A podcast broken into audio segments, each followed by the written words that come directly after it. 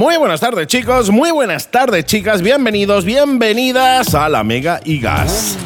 Te habla Seven, Andy, Seven, y para mí es un verdadero placer estar de nuevo contigo. Para mí es un placer que de las 7 de la tarde y soltar ya la intro del programa, porque eso significa que nos quedan muchos, muchos minutos por delante para hablar de lo que más nos gusta, que son las motos. ¡Ah, qué maravilla! Lo primero, lo primero que saludar a toda esa gente que nos escucha a través de la FM. Hola, ¿qué tal? Buenas a todos. Hola, buenas tardes. Como no, besitos enormes a toda la familia que nos conecta a través de internet en la mega.es. Y besitos también gigantescos a toda la familia que nos escucha a través de los podcasts en iTunes o en Spotify. Ahí estamos eh, subiendo todos los programas.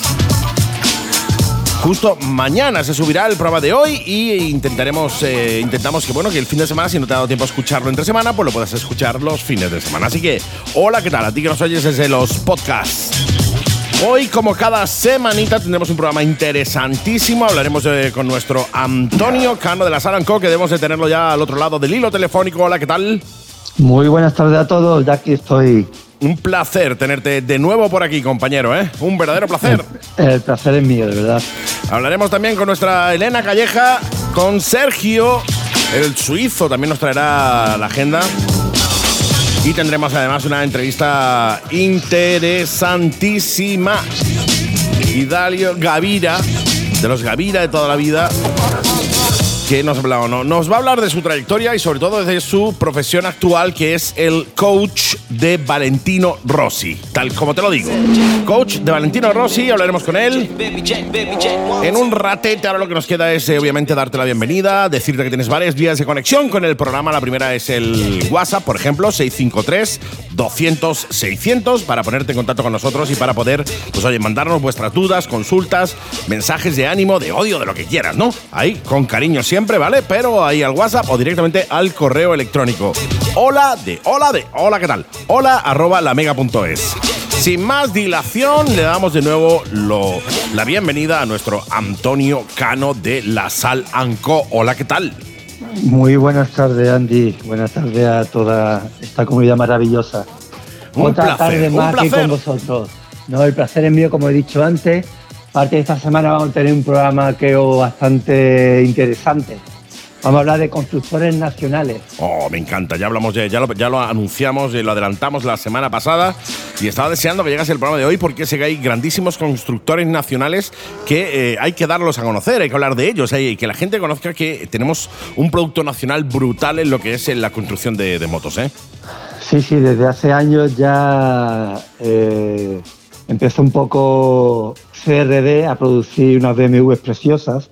Ya a partir de ahí ha derivado a cualquier proyecto, a cualquier marca. Pero yo sobre todo me quedaría con las primeras BMW que fueron un poco las primeras estilo Brad Style que, que vi aquí en España. Ajá.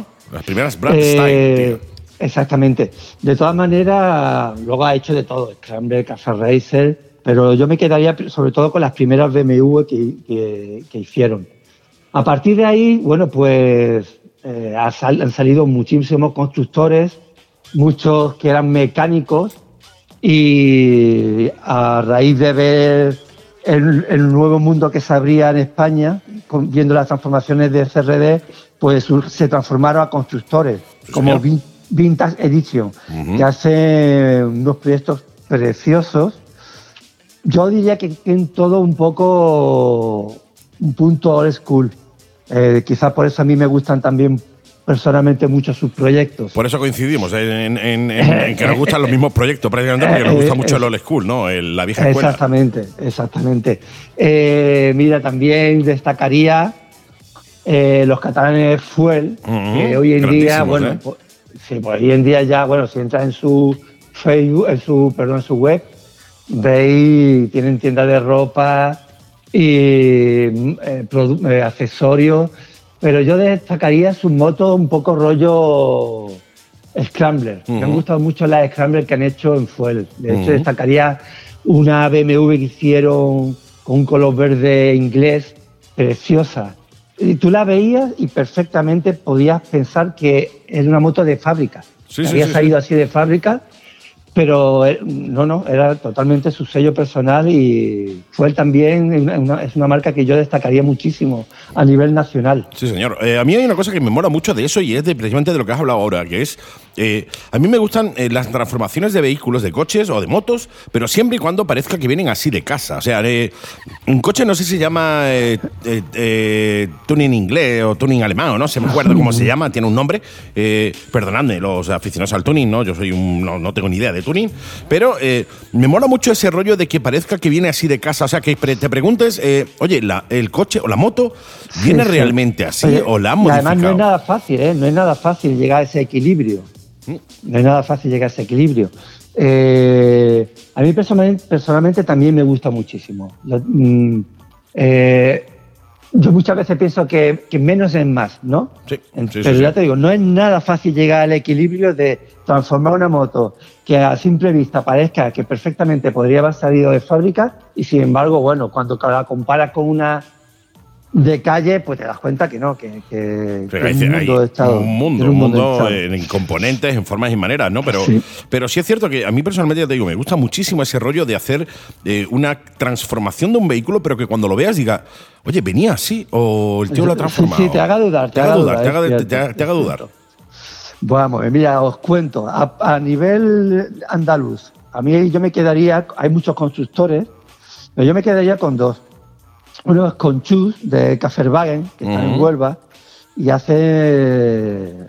Me, parece muy especial el trabajo que hace Chus porque me da la sensación que hace motos sin pensar que luego hay que venderlas. Entonces, desde la pasión, desde únicamente la pasión. Sí, claro, entonces ¿qué ocurre? No está limitado, no dice, no, esto no lo puedo poner porque luego me va a costar pintar, venderla o no le voy a poner esta pintura, no, me, da la sensación que hace motos que le salen del corazón. Y ya te digo, por ejemplo, yo destacaría una Aprilia RSV 1100 que hizo Café Racer, que no es de las más espectaculares de él, pero precisamente por hacer un proyecto con una Aprilia que no es una moto que mm. se use mucho como base, me parece un, me parece un, proyecto muy bonito. me parece sacar un poco los eh, pies del tiesto, en vez de utilizar lo normal que utiliza todo el mundo, sacar una, una Aprilia RSV que, que, no es una moto, como bien tú dices, que, que se utilice como base para un, eh, proyecto. ¿eh? Exacto. Exacto, entonces me parece muy arriesgado y me parece muy bonito su trabajo. También destacaría los sevillanos Tor Motorcycle, que de hecho este año han llevado una onda a Motorama a Madrid, justo antes del encierro. Sí, sí, del COVID. Y, me consta que ha quedado en muy buena posición. De hecho, un trabajo de una calidad excepcional, con asientos de Senen, trabajos de Balfonet hecho en algunas piezas, como un filtro espectacular. Ya te digo, me parece un trabajo muy, muy, muy bien hecho. Eh, además me consta que tiene ahora web. Si mm, tenéis tiempo, eh, bichear porque me parece un trabajo muy bonito y estoy de Peñaperro para abajo. Está empezando a haber constructores muy interesantes. Sí, de hecho, eh, un besito enorme porque además tenemos buenos grandes amigos en, Sevilla escuchando la, la radio más allá de colaboradores, que nuestro querido Alex Guerrero, colaborador de, la Mega con el programa Car Radio Show de los fines de semana, es sevillano también. Con lo cual le mando un besito enorme. Esa rencilla que dicen que hay entre Málaga y Sevilla, pues te la puedes llevar al fútbol, pero en el resto. Eh, Exactamente, al revés. Me consta que hay un ambiente muy Muy, muy bueno, eh, sí, sí. Hay un ambiente muy bonito en el, en el ambiente de la, de la personalización. Ya os comenté también la semana pasada de Baltorón, que hacen ha hecho, a mí especialmente, especialmente, me encanta un proyecto que han hecho, que os lo comenté, se llama La Guindilla.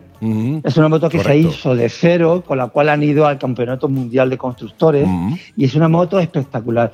Ahí en Baltorón trabaja en el hierro.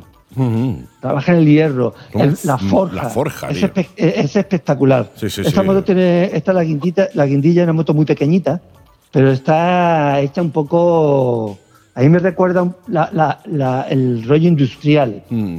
¿sabes? De, principio del siglo pasado, de la construcción, de las estructuras de hierro de los edificios, de, un poco rollo Torre Eiffel. Mm. Me, recuerda un poco ese mundo, ¿sabes? me parece una moto muy, muy, muy, muy especial. Y bueno, cómo no, no podemos dejar de hablar del solitario. Sí, grandísimo. Eh, David, que también fue uno de los que empezaron en el mundo de la, construcción. Eh, tiene unos, unos proyectos muy peculiares, muy emblemáticos suyos, también muy discutidos. Eh, solitario no tiene término medio. O está el que te encanta. O lo odias a muerte. O lo odias, exactamente. Eh, personalmente, yo destacaría de todos sus proyectos una BMW que hizo hace unos años, la Baula, que en realidad no era nada nuevo, porque ya venía, yo creo que había, ya había algunos proyectos parecidos anteriormente, sobre todo de Francia, con el típico depósito de aluminio Heinrich, mm. eh, que es un depósito extremadamente grande, pero sí es cierto que le dio una vuelta de tuerca. Y y me parece una moto muy, muy especial. Tiene una cúpula delantera muy original. Después tiene muchas calidades, porque lleva aro Excel, ya, te digo, muy, muy bonita, muy bonita, muy bonita esa moto. A full de eh, sí, es una moto que no me canso de ver. De hecho, se me olvida que existe y cuando después en alguna publicación o en internet me aparece de pronto. Te sigue sorprendiendo, dices, hostia, qué guapa. Sí, sí, es increíble, es mm. increíble. Y eso pasa poco, ¿eh? Sí, sí, pero cuando ya, la ves, bueno, moto en particular eh, tiene, me parece muy arriesgada. La baula. La baula, exactamente. Mira, hay una gente, en, se llaman Japan Legends, que hacen motos japonesas, como su nombre indica. el rollo japonés, y, y, está un poco enfocado a lo que comenté hace unas semanas, de coger y motos, prácticamente dejarlas exteriormente casi originales y modernizarlas. Mm. Tiene, hace unos kits para las Kawasaki ZXR 900 y es, ya te digo, me parece a nivel nacional también se han salido un poco de lo que todo el mundo hace y a todo el que le gusta la moto japonesa Racing le, va a encantar sus trabajos. Pues tenemos, tenemos un montón de, amigos que le gustan las R y las japonesas, ¿eh? lo cual, repíteme el nombre. Se llama Japan's Legend. Japan's Legend, leyenda, leyenda japonesa. En español, Japan's Legend en inglés. Entráis ahora, le echáis un vistacito porque vais a flipar. Todos los amantes de las R, os vais, lo vais a flipar, ¿eh? Sí, sí, ya te digo, son impresionantes. Eh, después también tenemos Ball, que todo el mundo lo conoceréis. Eh, están en Valencia y hacen unos proyectos muy bonitos. Eh, de hecho, me consta, por ejemplo, que hicieron una colaboración con Hard Rock Café de Valencia. Exactamente y hicieron una Harley Davidson espectacular. Espectacular, espectacular. la he visto, la he visto. la has visto, ¿verdad? es impresionante. impresionante. Y lo mismo, eh, conjugando un diseño precioso, muy básico de Café Racer, pero con unas calidades espectaculares. Hombre, es que entiendo yo que ya, que te metes en un proyecto de esto no le vas a perder calidad de media. Quiero decirte, ya que te metes en un proyectazo como este, eh, sobre todo cuando es para exponerla, o cuando es, por ejemplo, en este caso, que es para, para eh, una, bueno, una gran superficie en la cual va a tener una afluencia de gente brutal, eh, lo ideal es meterle calidad en condiciones. Que no digo, fíjate tú, qué bonita, pero y yo le podía haber puesto otro freno. En vez de esta marca, le podía haber puesto uno. Lo que pasa, lo que ocurre, Andy, que mira, cuando vas sponsorizado, por ejemplo, como una como Hard Rock Café, que me imagina que le dieron un cheque en blanco. Dijeron, no, no un pedazo de proyecto. Entiendo yo que sí, claro. Si eres un, paisano de la calle, como somos todos, si te metes a hacer una transformación grande, no, será muchísimo, muchísimo, muchísimo dinero. Claro, yo entiendo las transformaciones de, dos maneras. O sea, la transformación de eh, hago lo que me da la gana con la moto para exponerla y entonces ahí te va, se te va a ir la cabeza y vas a invertir, a lo mejor tarda cinco años en hacerla, pero vas a invertir, entiendo, lo mejor, precisamente para que cuando la exponga la gente diga, oh, qué maravilla, y después las transformaciones que se hacen para la calle, para un cliente, obviamente va a depender un poco del precio de, que pueda pagar ese cliente. Mira, pues yo, por ejemplo, te puedo contar. Una Dina, una Dina que estoy haciendo ahora, Casa Racer. Lo he visto en, las redes, ¿eh? Es uno de los proyectos más bonitos que, he iniciado. Que además me resultó muy curioso porque, claro, las Dinas normalmente se tiran al rollo Bober, eh, incluso el rollo chicano y tal, pero no había visto yo eh, una Café Racer con base de una Dina, ¿eh? Pues mira, precisamente me gusta intentar coger proyectos que no haya hecho nadie o pocos proyectos porque te ponen un poco en, el mapa. Es decir, si tú haces un proyecto eh, bonito, espectacular, con una moto que habitualmente no se usa, claro, te ponen en el oye, mapa, se, habla de tu, se hablan de tu moto, ¿no? Cuando empezamos este proyecto, pues no sabíamos hacia dónde íbamos a tirar. De hecho, el Sergio, el, propietario, ya me había comprado a mí una Yamaha Scrambler Y le dije, bueno, Sergio, si tiene una Scramble, pues oye, vamos a hacer una Cafe Racer coladina. Claro, vamos a Y tirar para oye, me dio carta blanca, me dio carta blanca. De hecho, voy a lo que, a la- a lo que empezáis a, a comentaros. Al final se ha ido el presupuesto a unos niveles mm, más alto de gigantescos. más alto de los que giga-. Sí, siempre. Porque claro, ya que estás, Sí, el pollaque. Ya Eso es- hay una cosa que es el pollaque. Brembo. Polla- Claro, pollaque te pone. Ponle Claro, estos pero hay dos puños. maneras de hacer esto. Tú puedes coger y hacerlo todo de golpe, o como he hablado otras veces, de te hace tu proyecto y luego sigues jugando con la moto. Claro. Oye, que te recapitalizas de nuevo. Bueno, pues coge y dentro de tres meses le cambias la bomba. Claro. Y poquito a poco, poquito a poco, al final termina dejándola como quieres y no tienes que Invertir todo el dinero de, golpe, al principio, claro. Exacto. O sea, tú haces la base y después, pues, bueno, tienes es que, claro, años ya para depende echarle de cada pasta. uno. Claro, No, ya no, depende de cada uno. Y sobre todo del Sergio, capital eh, de cada uno. Claro, ya te digo, Sergio eh, en este caso pues es muy especial, le gustan las cosas muy bien hechas y él quiere, pues prácticamente desde el primer momento lo quiere ya todo y demás. Fantástico. Pero bueno. ideal. Oye, yo quiero hacer una mención, yo quiero hacer una mención especial a un muy buen amigo mío que es Denis, desde Almería, que tiene Bobber Garage, que es un tío que es eh, Bobber Garage. Handmade, que al- yo lo quiero muchísimo, es un tío al que, al que quiero un montón y que además me sorprende muchísimo, muchísimo con lo que hace. O sea, es un tío que tiene un talento también brutal para las transformaciones, ya te digo, es de Almería, y que... eh, bueno, pues eh, ha, ha hecho absolutamente de todo. O sea, desde rollo Bobber, eh, él tiene una, una, una Niter, una 1200, una Halley y una Sport 1200 Niter, que también eh, ha, ha modificado hasta las saciedad. Le, le gusta mucho la, la, la, la mandanga, le gusta mucho darle a la moto y tiene una Pues moto oye, preciosa, pues, además. Y sacaron además. Como curioso, sacaron una Scramble con una dos y medio que la sacaron en subasta al mismo precio que le había costado hacerla.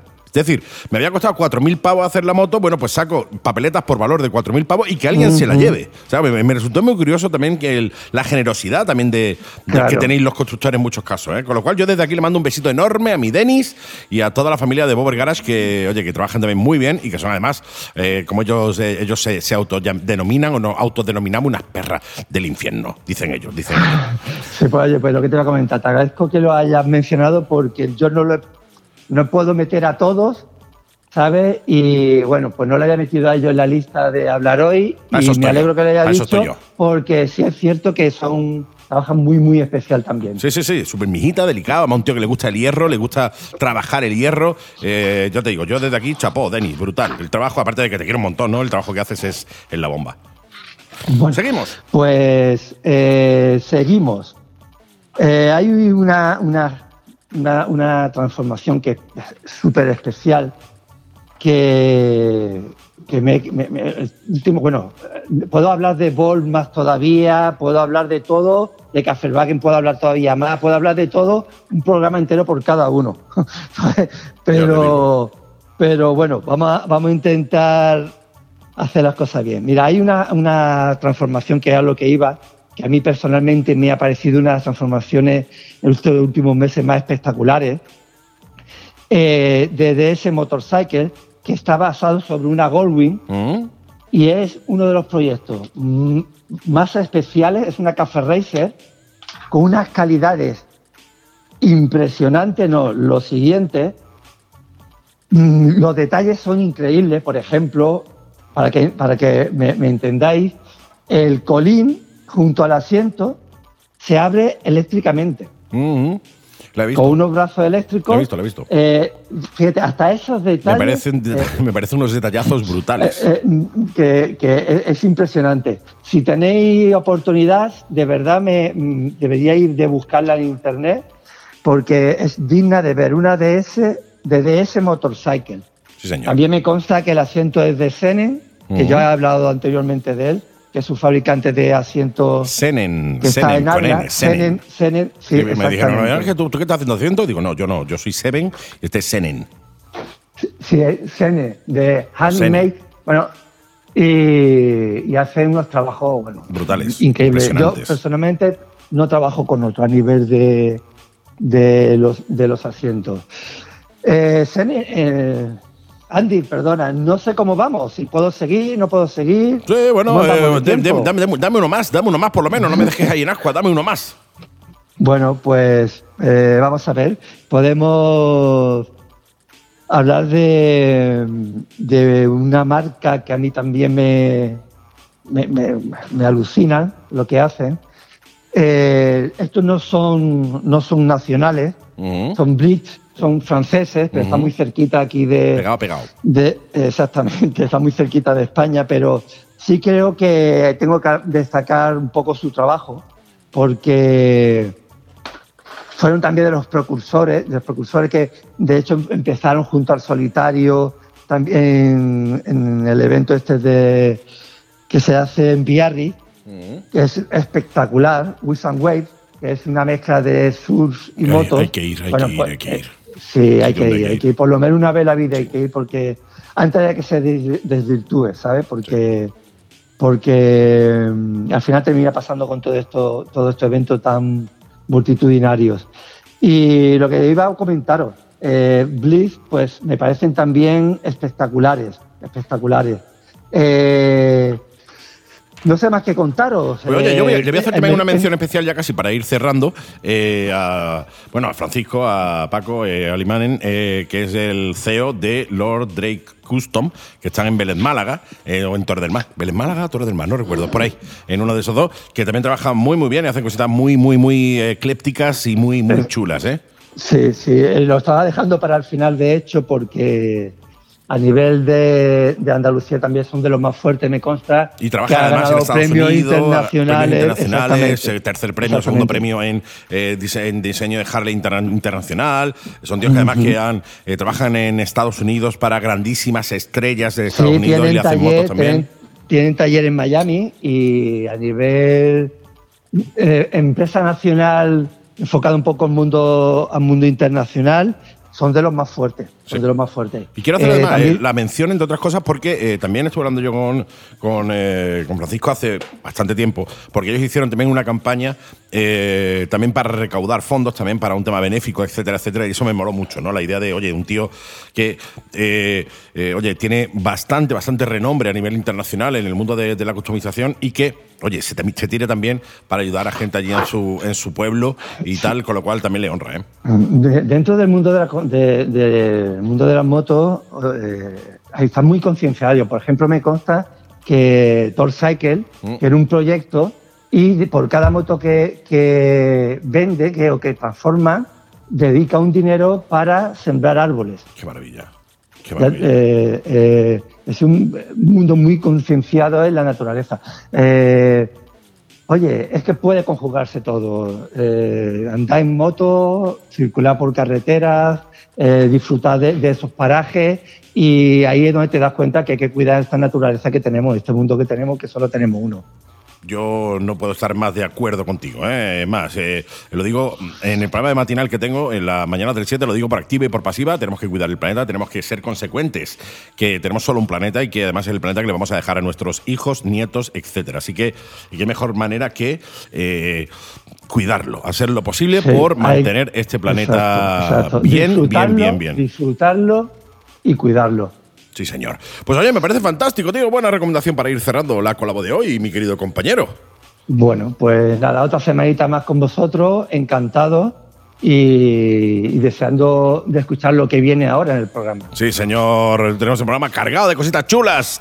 Así que no te muevas de ahí, de detrás de la radio, mi querido amigo, porque lo vas a disfrutar al igual que lo disfrutamos todos.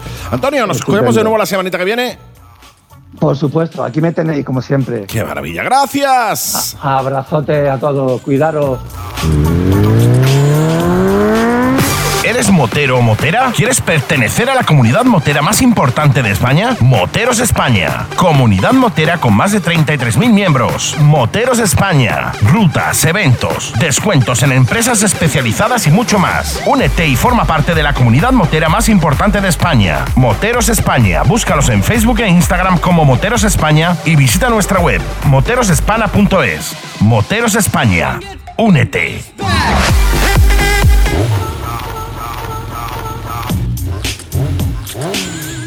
Y como cada semanita ya sabéis que se acerca virtualmente por los estudios de la Mega y Gas nuestra piloto probadora de motos. Ella es la grandísima Elena Calleja. Buenas tardes. Buenas tardes. ¿Qué Aquí tal? estamos esperando, esperándote, esperándote para hablarte de una moto muy polivalente y muy chula. Waiting for, waiting for, sobre todo porque vamos a hablar, como bien dices, de una moto muy polivalente, muy chula y una moto, eh, bueno, pues mm, no sé si llamarla término medio o un poquito más de término medio. Sí, está un poquito por encima de, pero pero que, que vale para todo y que encima es para las dos también, para todos los que están escuchando que quieren una moto que no tienen nada más que la dos todavía, pues es una moto perfecta. Así que Oye, cuando ¿por qué, quieras. por qué no le aclaras a muchísima gente que incluso me han preguntado? eh, pues, es muy fácil mirarlo en internet, pero es más fácil preguntarnos a nosotros, ¿no? Eh, ¿hasta, qué, ¿Hasta qué caballaje permite la ley el poder limitar la moto y poderla coger con una 2? Hasta 48. 48 caballos. Hasta 48 caballos, sí. O sea, si tu moto, eh, por ejemplo, tú te compras una CBR 600RR, que de las antiguas, que tiene 98 caballos, creo que tiene, esa no la puedes limitar, ¿no? Es que hasta 97 creo que se pueden limitar. Lo que pasa que ahora lo que hacen las marcas es que te sacan el kit de limitación y te lo, y te lo ponen, ¿sabes? Pero creo que es hasta 97 caballos. Sí, pero hablamos de marcas eh, de motos nuevas cuando las compras ahora. Yo te- lo que te hablo son Sí, de pero motos. te- me refiero, claro, a lo que es un kit de limitación para una moto que tenga más años y hasta 97, creo 97. recordar que es.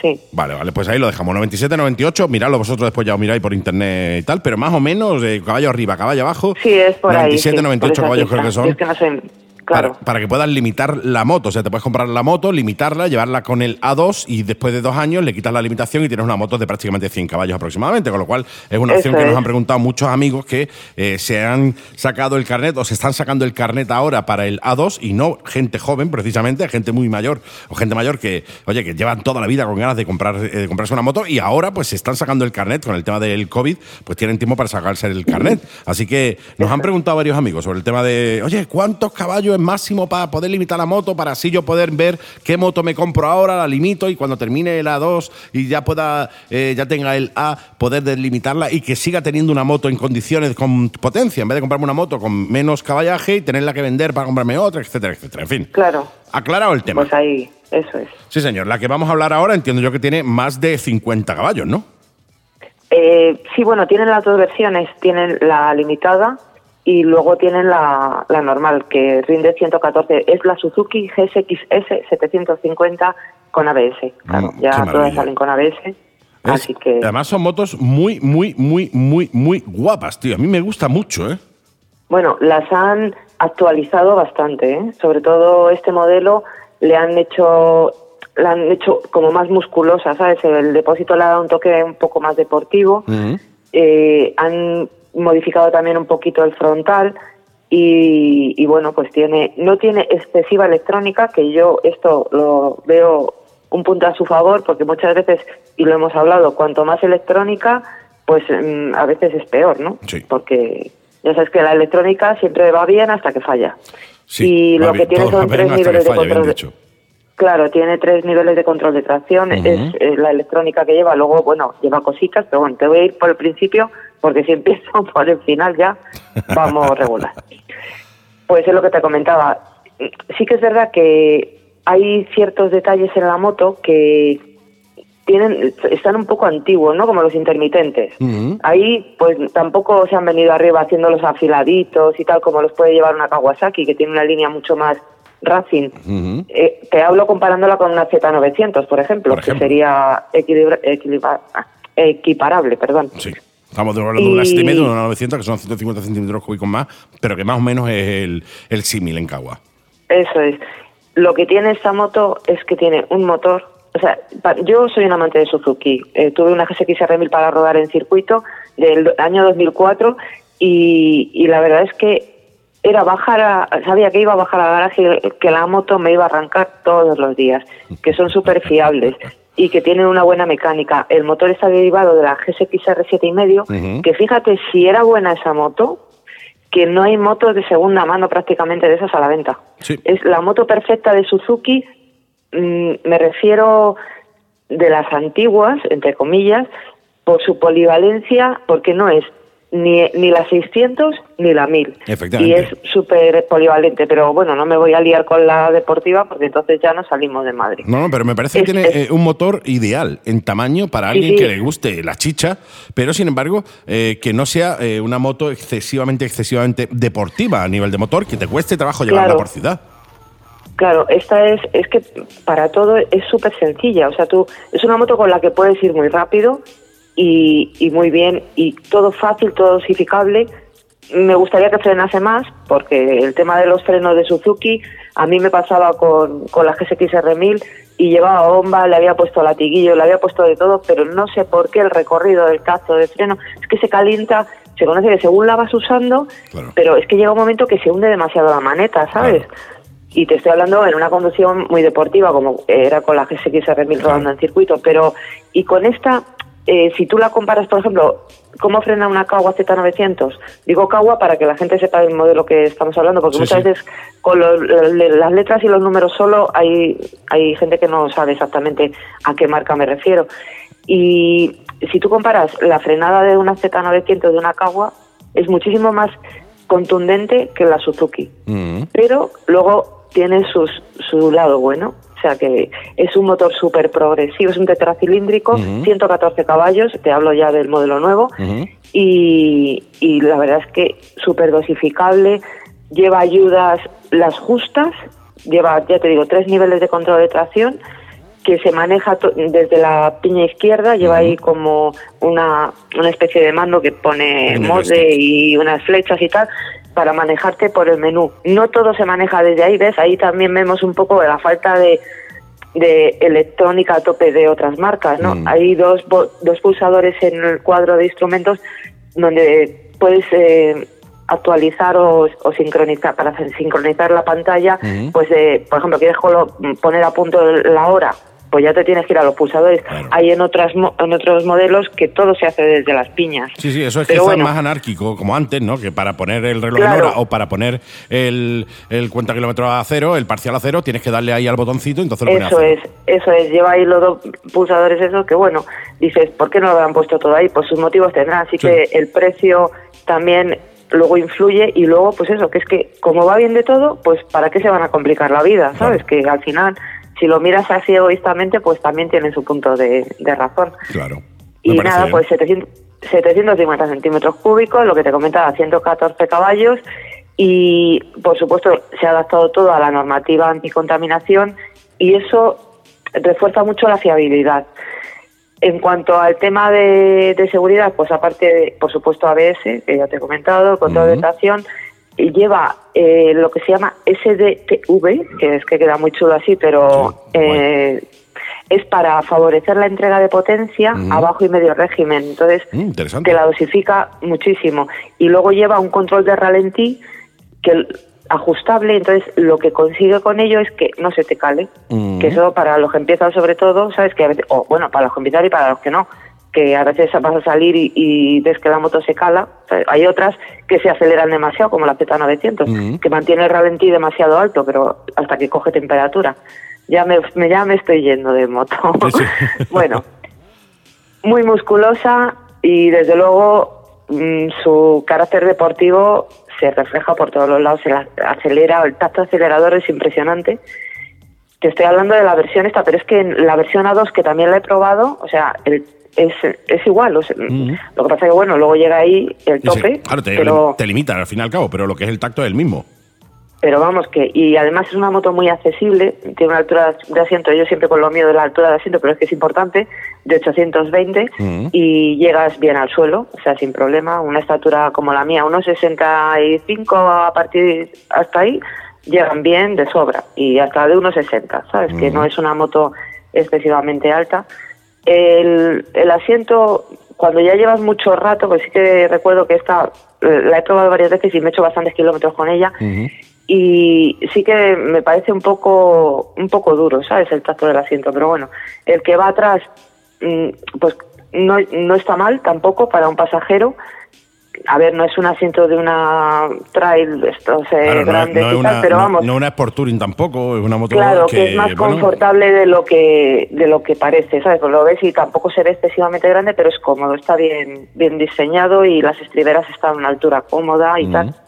que no no, no- lleva- no va a subir en un palomar, vamos. Claro, eso es. Y, y nada, pues mm, lleva suspensiones igual. Las, las suspensiones son ah, el monoamortiguador trasero regulable en precarga y tal, y la horquilla delantera invertida regulable en precarga, extensión y tal. O sea que en eso eh, lleva las suspensiones que ade- adecuadas a la moto y muy firmes a la hora de, de circular por ciudad y sobre todo cuando entras en carreteras de curvas y tal o vas a rodar a circuito que te lo puede pasar muy bien que se nota absorben bien la- las irregularidades del terreno o sea que Mola. que en conjunto está muy bien Suzuki declara me parece que declaraba 4 litros con 9 a los 100 a mí me dio algo más me dio 5 con 3 creo recordar pero sigue, siendo, sigue siendo un consumo bastante eh, considerado ¿eh? para una moto de 7,5. ¿eh? Sí, yo yo lo veo lo veo bien, sabes que no lo veo excesivo, lo veo a su no sé, pues lo que lo que puede consumir una moto en buenas condiciones y que y que te permita hacerte largas distancias y repostar no demasiado, Hombre, ¿sabes? yo siempre Que- digo lo mismo, va a depender un poco de cómo lleves el puño. O sea, si el puño Claro, lo llevas ahí como como, si aquello no te costara, pues te va a gastar más. Si vas controlando un poco Claro. también el, el- el puño y tal, pues no vas pegando acelerones y tonterías así, pues obviamente el consumo es menor. Y sí, la verdad que sí. Luego tienen eh, tres colores. Han incorporado uno nuevo que es negro, negro blanco. Lleva unos decorados en rojo en algunas partes de la moto. El color Suzuki, que para mí es espectacular, que es como el de Gran Premio, ¿sabes? Ese azul Sí, sí. intenso con la decoración en amarillo flúor. Mm. Y luego blanca también, que es la que yo tuve de pruebas, una de ellas, porque la otra fue azul que claro, blanca pues es más más para todo, ¿no? Hay gente que le gustan las motos blancas. Yo, Sí, ¿no? yo este tipo de moto me, me gusta más en colores un poquito más radicales. Sí, hombre, son, motos, son motos agresivas dentro de la línea, tienen una línea agresiva, una línea deportiva, más que agresiva deportiva, y le pegan más ese tipo de, de colorido. Pero bueno, para gustos los colores, yo creo que por eso han sacado también una línea blanca, ¿no? Para el que no le guste ir pegando el cante por ahí con colores Claro. llamativos, pues bueno, tener una moto quizás más eh, eh, estándar, por llamarlo de alguna manera, ¿no? Menos llamativa. Claro, y la, la ven- la ventaja luego al final es la polivalencia, aparte de los colores, que tal, pero que la polivalencia de la moto, el manillar no es excesivamente ancho. Entonces, te- los retrovisores están muy bien situados, son altitos y se ve muy bien, que eso también es importante. O sea, que para circular por, por el tráfico, entre el tráfico, que es súper cómoda. Y el como el tasa de acelerador es tan dosificable, pues te resulta sencillo, ¿sabes? Controlarla. Y en general, ya te digo, la moto, pues muy bien, muy bien. Maravilloso. Te doy la puntuación que pesa 213, Mm. o sea que es- está en línea de peso con todas las que son de este estilo sin carenado, naked, como se, como se llama, Sí. y más o menos está en la línea de, de todo. Lo que pasa que, bueno, la ventaja, insisto, de Suzuki, que es que me encanta porque es tan fácil y rápido con ellas. Mm. No, y aparte yo son motos muy me- fiables, ¿no? También son. eh, eh, Totalmente, es que Motos es- que es muy, un- muy, muy destrozón tienes que ser para cargarte una, ¿no? Eso es indestructible. O sea, yo ya te digo que la tuve mil años, la moto esa, y, y seguía, y seguía y bajaba, porque he tenido otras que lo típico, bajas y dices, arrancará o no arrancará, ¿sabes? Porque cuando a lo mejor estás 15 días sin coger una moto, pues fíjate ahora que estamos con esto, ¿sabes? Hay gente que me decía, oye, ¿qué hago? Eh, ¿Bajo al garaje y arranco la moto? Pues hombre, no deberías arrancarla en parado, que es lo que hablamos siempre, ¿sabes? Pero claro, si no tienes otra opción, yo creo que la arrancan para ver si funciona. para ver si aquello enciende. Yo en todo este tiempo, ¿ves? Una Suzuki sé que me arrancaría en un confinamiento de este estilo. Sí.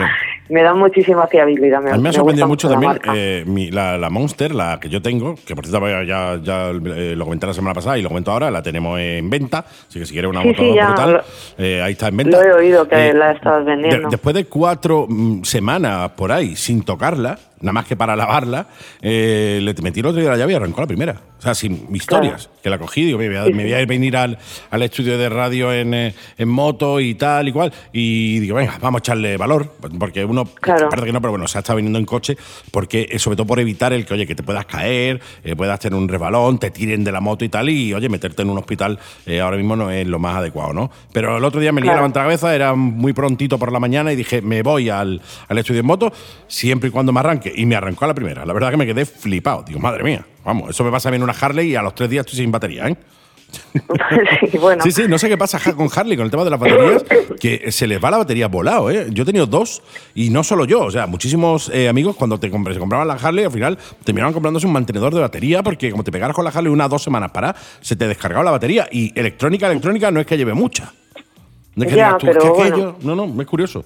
Curioso. A mí me- eso me pasaba cuando tenía una bimota también que la usaba para circuito, que el motor era Ducati DS1100. Sí. Y, joder, esa moto, macho, es que no había manera. Es que estaba una semana, decía, me voy a Jarama. Y ya decía, eh, sin cogerla una semana, digo, ya verás cómo. no- Y he tenido más de una vez que llamar a un mecánico de confianza que tengo, que tenía que venir a casa, arrancármela, porque es que no había manera. O sea, y ya al final opté por la el sacarle unos cables desde la batería para, para poderla conectar, porque es que era ya te digo, una semana sin cogerla, sin arrancar. Yo decía, es que esto cómo puede ser. ¿Sabes? Sí, sí, Y- yo te digo, yo, yo me he quedado un poco flipado por eso, ¿no? Porque eh, de- después de un mes prácticamente sin coger la moto, el que le metas la llave y arranque del tirón, eh, dije yo, mira, mira qué bien, oye. te- Menos te- mal, porque tal y como estamos, lo único que congratula, falta ¿eh? es, que nos, es que no nos arranquen las motos. estamos todos deseando, vamos, deseando salir ya. No, no a comprar el pan, sino a hacernos nuestras rutitas y, y yo qué sé, ya disfrutar un poco de los paisajes que estamos, que, que Oye, estamos eh, cazando moscas todos. He estado, he estado viendo, no sé si son reales o no, la, el, bueno, una, una especie de notificaciones que vi en, eh, a través de Facebook con el tema de eh, o fechas para salir en, moto. No sé si tú tienes alguna información respecto a, eso, ¿no? El- pero unas fechas para coger la moto a partir de tal día pueden ya llevar un, un acompañante, etcétera, etcétera. Yo todavía no tengo nada nada fiable, quiero decir, porque sí que se dicen muchas cosas, pero sé que el día 11 abren ya los talleres y tal oficialmente, con las medidas de seguridad y tal, pero de momento lo que tú me estás contando, fiable, 100%, no me ha llegado todavía. Mm, mm, curioso, Así curioso. que no. Bueno, si tienes alguna Y mira, es más, tengo, ya te comenté, tengo dos, dos en el garaje esperando, porque las cogí justo antes del confinamiento, y hablé ayer con uno de los fotógrafos para, digo, a ver si ya nos abren, porque claro, eh, una cosa es que tú vayas a darte una vuelta y tal, y otra cosa es que te paren porque estás haciendo unas fotos, ¿sabes? Que, que no sé, que todavía no tengo autorización para hacer esas cosas, entonces, pues Claro. si no puedo hacer largos recorridos ni nada, pues No es plan de que te multen sigue. ahora tampoco. Claro, pues no, la verdad, No la verdad cosa- que no. Además que te paran para por te paran en cuanto te ven hasta andando, ¿sabes? Que a mí me han parado dos veces andando y una porque eh, estaba aparcada al lado de un banco que iba a sacar dinero. Encima no era ni para mí, para mi madre, porque ella es mayor y no puede salir. Y justo fue a arrancar para bajar la moto de la acera y me, me para la policía que bajaba por esa calle. Me dice, no sé de dónde vendrás, pero no está permitido circular por la acera. Digo, perdona, que es que tenía la moto aparcada aquí, solamente se puede arrancar para subir y bajar al bordillo. ¿Sabes? Que nada más. Y le digo, bueno, digo, vale, pero claro, yo en ese esa era una Indian 20, ¿sabes? Que. Son 200 y pico kilos, pero es bajita y tal, y se puede manejar bien. Digo, esto me lo dice con una Victory Vision que pesa 400, 400 kilos, y le digo, ¿y cómo, ¿y cómo la muevo por la acera sin arrancarla? ¿Sabes? Para poderme bajar. Una cosa rara, pero bueno. En fin. Genial. Oye, para ir cerrando, puntuación. Pues eh, un 10 en, en, en motor, en prestaciones. eh, luego, en tema tecnología, creo que debería. Lo de los botones, estos, los pulsadores de la instrumentación, yo creo que lo podrían haber puesto un poquito en la piña. Y si lo hubieran incorporado una bomba radial, yo hubiera sido la leche.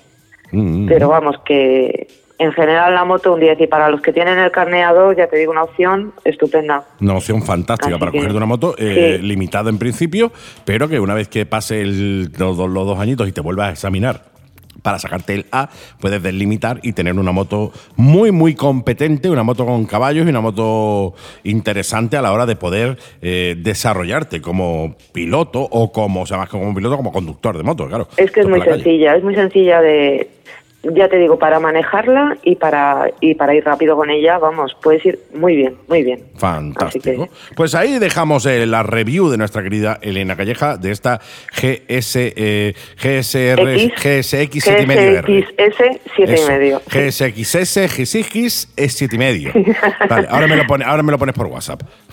Vale. Gracias, Elena. Venga, un beso a todos, chao. Chao, Hasta luego. chao. EMA Competición. ¿Te gusta la mecánica? ¿La competición? EMA Competición. Escuela de Mecánica de Motos. Cursos profesionales de mecánica de motos de serie y competición. Iniciación a la mecánica y seminarios específicos. EMA Competición. Diferentes tipos de formación, tanto para aficionados como si quieres convertirte en mecánico profesional para taller y competición. Abierto plazo de inscripciones. Plazas limitadas. Reserva ya la tuya. Infórmate sin compromiso en el 603 590014 en nuestra web emacompetición.com y en nuestras redes sociales como ema-competición. ¿Y qué significa esto? Que tenemos al otro lado del hilo telefónico a nuestro Sergio, el suizo. Hola, ¿qué tal? Buenas tardes. Hola Andy, al otro lado estoy, al otro lado, aquí estoy. Ahí Muy buenas está. tardes a todos. Qué ganas tengo, de verdad te lo digo, eh, de poder juntarnos de nuevo todos y hacer el programa Sí. en el estudio, tío. Eh, ya no solo porque se te oiga mejor, eh, porque a ver, se te Sí. oye bien, ¿no? Pero sino por tenerte aquí, tío, aquí y poder hacer el, el- el programa en el estudio de radio, tío. Pues me haría mucha ilusión, la verdad. Ya queda menos, ya queda menos para eso. Nada, queda menos, eso queda, queda menos, hay que animarse, Sí, ánimo. señor, ya queda menos, bastante menos. Eh, hemos hablado con Elena antes eh, sobre el tema de esas imágenes que están corriendo por las redes sociales por el tema del el desconfinamiento para moteros, ¿no? Una serie de fechas que se dan que no están confirmadas. Supongo que a ti te habrá llegado también, ¿no? Correcto. Era, de hecho lo tengo aquí en, en mi super libreta, esa que tú conoces. Sí, sí, sí. Uno, uno de los puntos de hoy era ese también, así que podemos empezar hablando de ese. Mira, podemos empezar con ese, claro.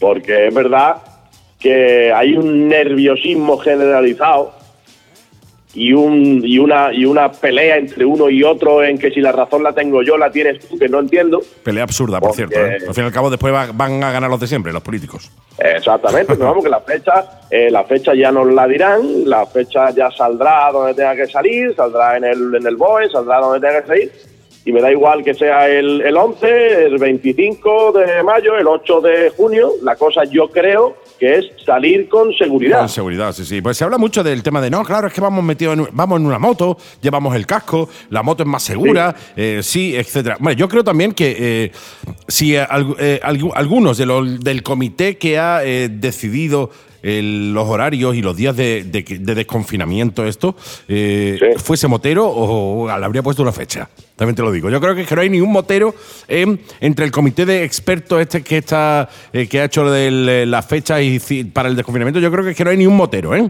Si lo hubiera, Estoy ya te aseguro yo a ti Estoy de acuerdo contigo. que estaría la fecha esa la primera, ¿eh? Estoy de acuerdo contigo. Estaría la primera, pero tenemos que dar por hecho que no está. Sí. Entonces, como, como no está, vamos a esperar que nos digan algo, porque ya puestos que llevamos, ¿cuánto, Andy? 50 Pues, y no sé cuántos yo días. sé, dos meses prácticamente. Dos meses. Pues una semana más, una semana menos, no creo que nos muramos, ¿no? No, yo creo que no, yo creo que no, ¿eh? Después Para de- que haya hecho. Porque lo he visto, me da mucha pena, porque he visto hasta llegar a, a- a polémica y a pelea entre compañeros de que no entiendo. Digo, señores, vamos a relajarnos, ya queda Sí, sí, poquito, sí. estamos viendo la fecha cerca, los nervios, tengo ganas de salir ya. Es así, Eh, así. Hay mucha poquito. Polémica con eso y la gente se, se- se- se enfada, ¿no? Eh, a ver, sigue siendo un- una imagen que nos llega a través de las redes sociales y del WhatsApp. Por tanto, eh, no viene de ningún estatuto oficial y no está en el BOE. Por ende, no significa nada. O sea, es algo que alguien ha hecho y la ha lanzado y se está compartiendo. Con lo cual, mucho cuidado con eso, con lo que se comparte y con lo que nos creemos que nos llega, ¿eh? que nos creemos muchas veces todo. Si nos interesa, nos lo creemos, aunque sea mentira. ¿eh? Por eso. Eso, ahí, ahí es donde yo quería llegar, Andy, que si nos interesa, mm, eh, publicamos eso, porque a lo mejor nos ha llegado todo. Sí, sí, a sí. mí me ha llegado, la, a mí la fecha que más cercana me ha llegado, por ejemplo, pues la del 11, Sí. pero tengo, tengo textos y escritos que me llegan que desplazamiento con la palabra ocio detrás es el 8 de junio.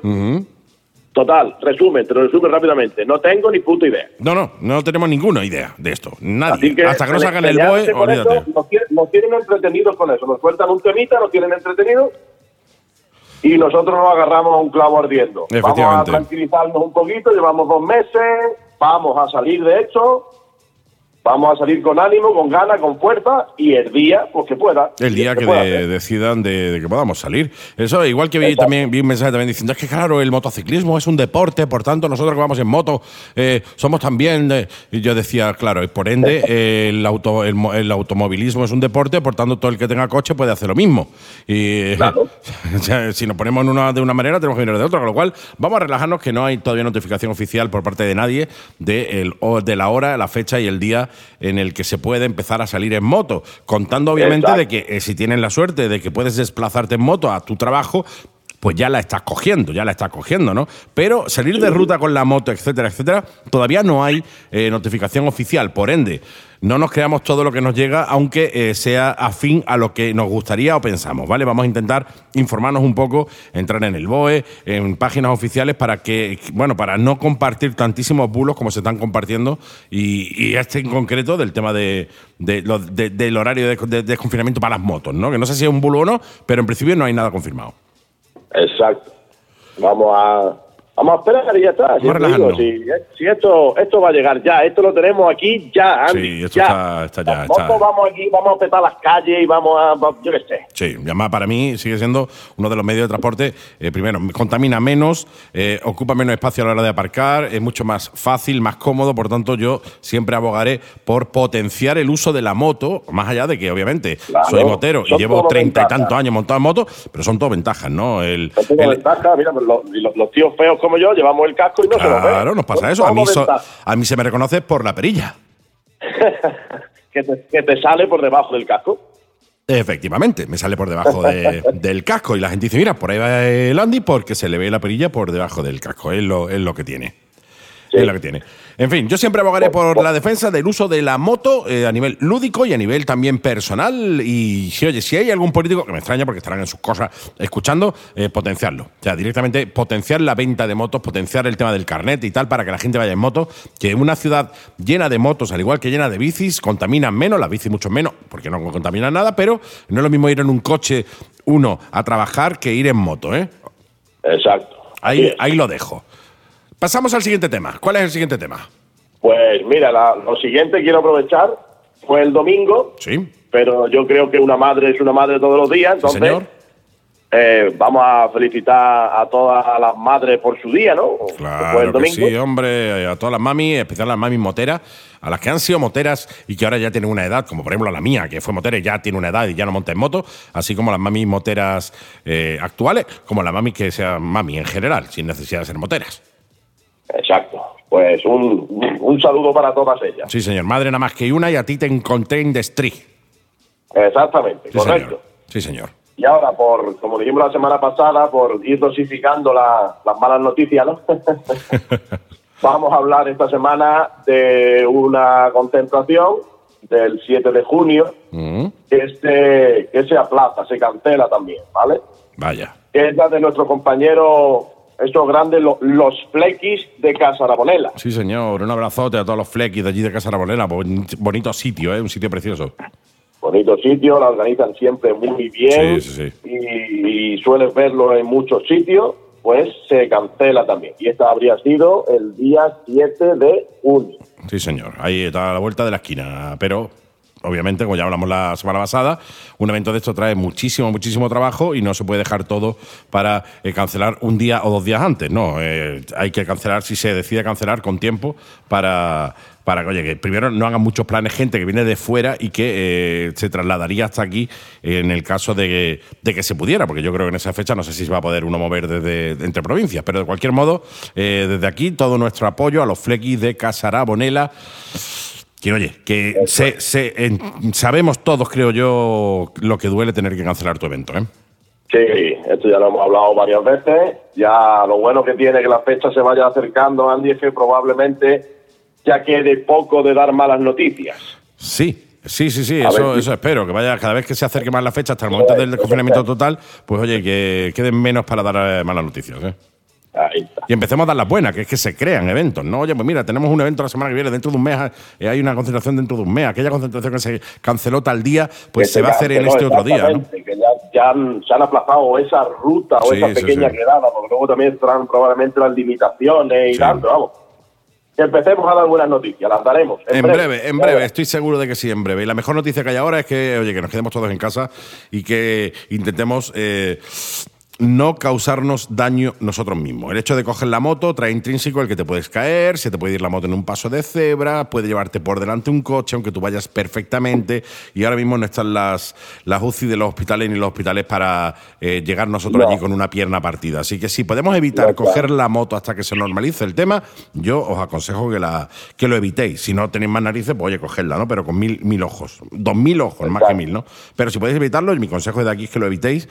Precisamente por lo mismo, porque tú puedes ir estupendamente por tu carril, por, a tu velocidad permitida, bien, todo bien. Viene uno que no te ha visto y zasca, te lleva puesto y si te puede hacer daño. Y oye, no, no está la hora, no está el tema para meternos en un hospital ahora y oye, poder pillar un el, el COVID-19 o cualquier otra cosa, ¿no? Así que si O podéis, cosa, claro. si podéis, en la moto es lo que tiene, que tú, en la moto lo que tiene, que tú puedes llevar la razón o puedes tenerla toda entera para ti. Sí. Pero el pero bombazo te lo ha llevado Te tú. han dado, te han dado. El bombazo y el, y el cuerpo en el suelo va a tocar el tuyo, aunque tenga la razón. También, también va a ser entero para ti. Sí, sí, enterito. O sea, quiero decirte, por mucha razón que tengas, el bombazo te lo vas a llevar tú. Exacto. Y lo sabemos todos. Yo siempre digo que hay dos, dos tipos de motero, mi querido Sergio. El que se ha caído y el que se va a caer. y el que se va a caer. es. Efectivamente. Y yo ya soy de los dos. Sí, yo creo que también. Somos muchos de nosotros, somos de los dos. ¿eh? Sí, señor. ¿Alguna cosita más, Pues compañero? bueno. Juegos para el fin de Andy, semana. Mira, hace, hace un par de semanas, creo que fue, que hablamos, dimos el resultado de, esa, de esas carreras virtuales Sí, de señor. MotoGP que se están haciendo. Sí, señor. Entonces, eh, este domingo pasado, el, que coincidía con el Día de la Madre, pues se, se celebró otra con una pequeña novedad. El- a ver, fue, fue España, se usó, se usó el circuito de Jerez, Claro. Lógico, para que Pero- coincida con la fecha. exactamente. Pero esta ocasión, en esta ocasión se han celebrado las tres categorías. Ah, mira tú.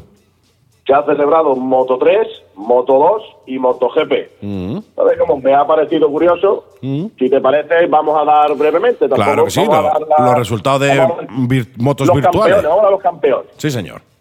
Pues mira, por ejemplo, eh, por ejemplo en Moto 3, pues ha resultado ganador Gabriel Rodrigo, Ujú. piloto argentino. El más viciado de Moto Moto- 3. Exactamente. En Moto 2 ha sido Lorenzo Baldassarri. Mira tú, buen piloto. no suena más, ¿verdad? Lo de Moto 3 suena buen- menos, ¿no? buen piloto en. A mí me gusta mucho Moto 3, me parece una categoría muy divertida, ¿eh? Me parece una categoría Muy, muy, muy muy, entretenida. divertida. Se meten por todos lados, cinco o seis pilotos en paralelo en curva, o sea, me parece súper divertida. Es cierto que obviamente no tiene el tirón que tiene MotoGP, ¿no? Pero, pero es mucho más divertida, en, muchos casos es mucho más divertida incluso que MotoGP, que va todo de dos, tres, cuatro pilotos y poco más, ¿no? Eh, tiene más lucha, Moto, Moto más de 2 y Moto 3 tiene me parecen mucho más divertidas que, que MotoGP en la gran mayoría de los casos, ¿eh? Exacto. Pues sí. mira, Roberto Pero- Altasarri en Moto 2 se lleva el trofeo de venga al más viciado de Moto 2. Exactamente. Y ahora, en MotoGP, que es, que es lo que nos sonará a todo el mundo, pues ahí vamos a dar el podio. Porque si te doy el podio de, de Moto 3, igual alguno no sabe de qué estamos hablando. Claro. En MotoGP, dar- podio de MotoGP, empezamos por el MotoGP. tercero.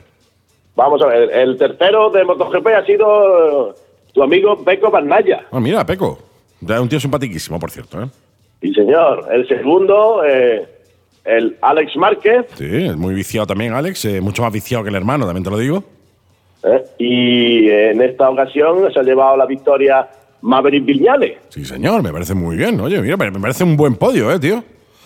Me parece un podio bonito. Me, pare- me gustaría ese podio re- en, en la realidad, ¿eh? Un podio en el que eh, estuvieran peleándose gente no normal, o sea, no, no, no lo usual.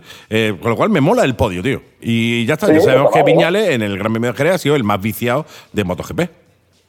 Eh, Pues me ha parecido curioso, sí. Sí, Entonces, señor. pues lo vamos. Me parece. Me ha gustado. A ver cuándo es el siguiente. Me mola, me mola la idea de que sigan, por lo menos aunque sea de manera virtual, haciendo sus carreras y tal. De, a ellos les divierte y a nosotros los aficionados eh, también, también, también. Se dan en Dazón, ¿no? Eh, sí, Correcto. También la podían dar en abierto, quiero decirte, también ya que es, virtual, pues también la podían dar en abierto eh, para que la viese todo el mundo, no tengas que pagar una cuota por ver una carrera de moto por ordenador. ¿Sabes lo que te digo, no? Pero bueno, eso ya Sí. el business es el business, ¿no? Es que además es curioso, pues yo, yo lo tengo, lo tengo, como tú sabes que yo me hago eventillo y hago sus Sí, cosas. sí. Yo el, el Dazón ese, el DAP, lo tengo, lo tengo. Claro, claro. Pero resulta que lo tengo en, en ese bar donde organizo las Claro. para ver las carreras. Sí, señor. El bar, ese bar Lo tengo- en- donde bar. Dime el nombre, que oye, la.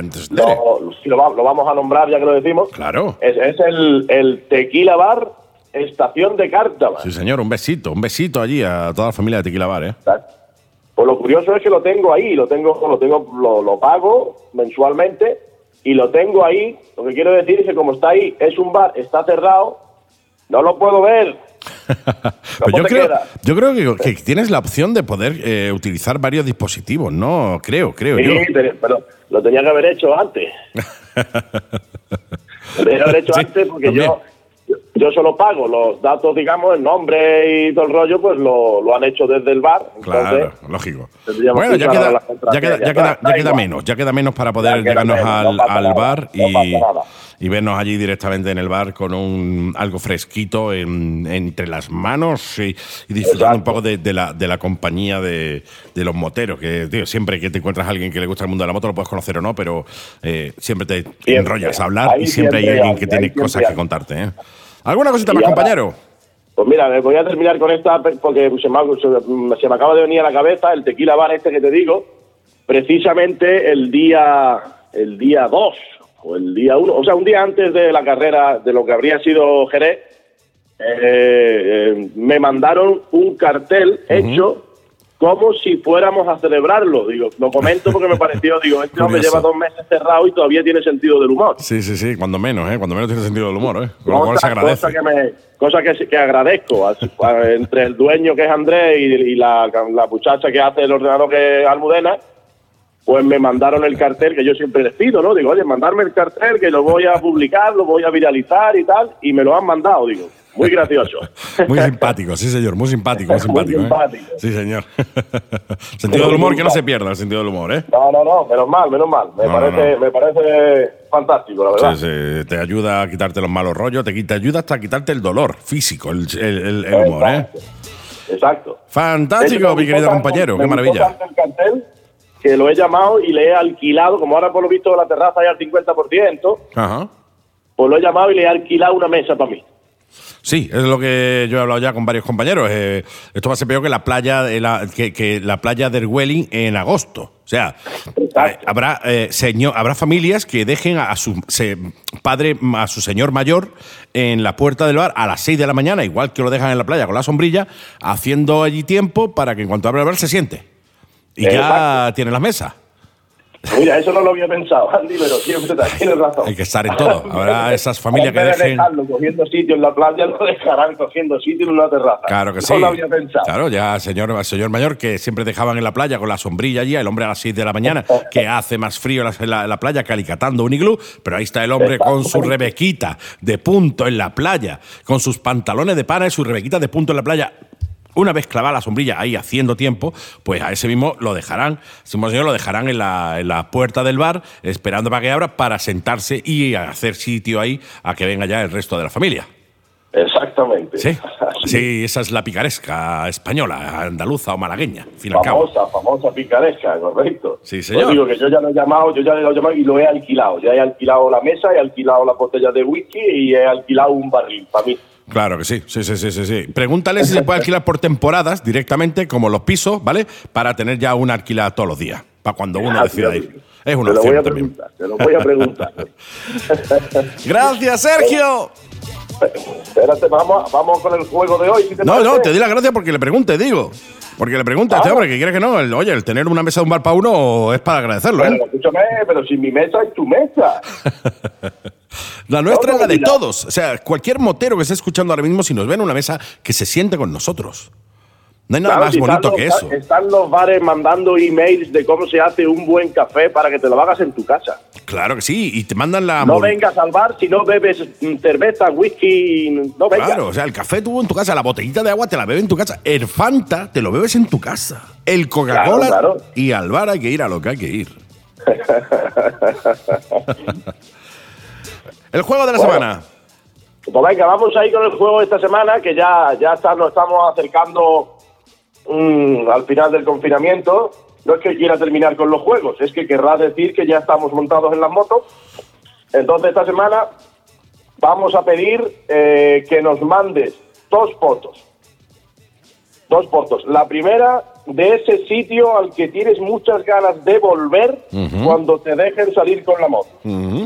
Ah, Y la segunda, La foto de que nos mandes una foto de a ese sitio al que tienes muchas ganas de ir, pero no has estado todavía. Ujú. O sea, eh, Esta- básicamente van a la ser puedes fotos. sacar por de- Google o la puedes sacar por cualquier lado, porque si no has estado no tendrás fotos. Claro, Claro, pero claro. la Pero, puedes sacar. pero van a ser básicamente, en mi caso, fotos de dos bares. Uno en el que haya estado y otro en el que no he estado. Exactamente. Fotos de dos bares. ni ruta, ni.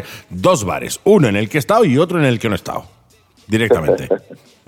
Pues vamos a pedir esa foto esta semanita, fotito, claro, del sitio donde has estado, si te lo puedes mandar con, eh, con la moto.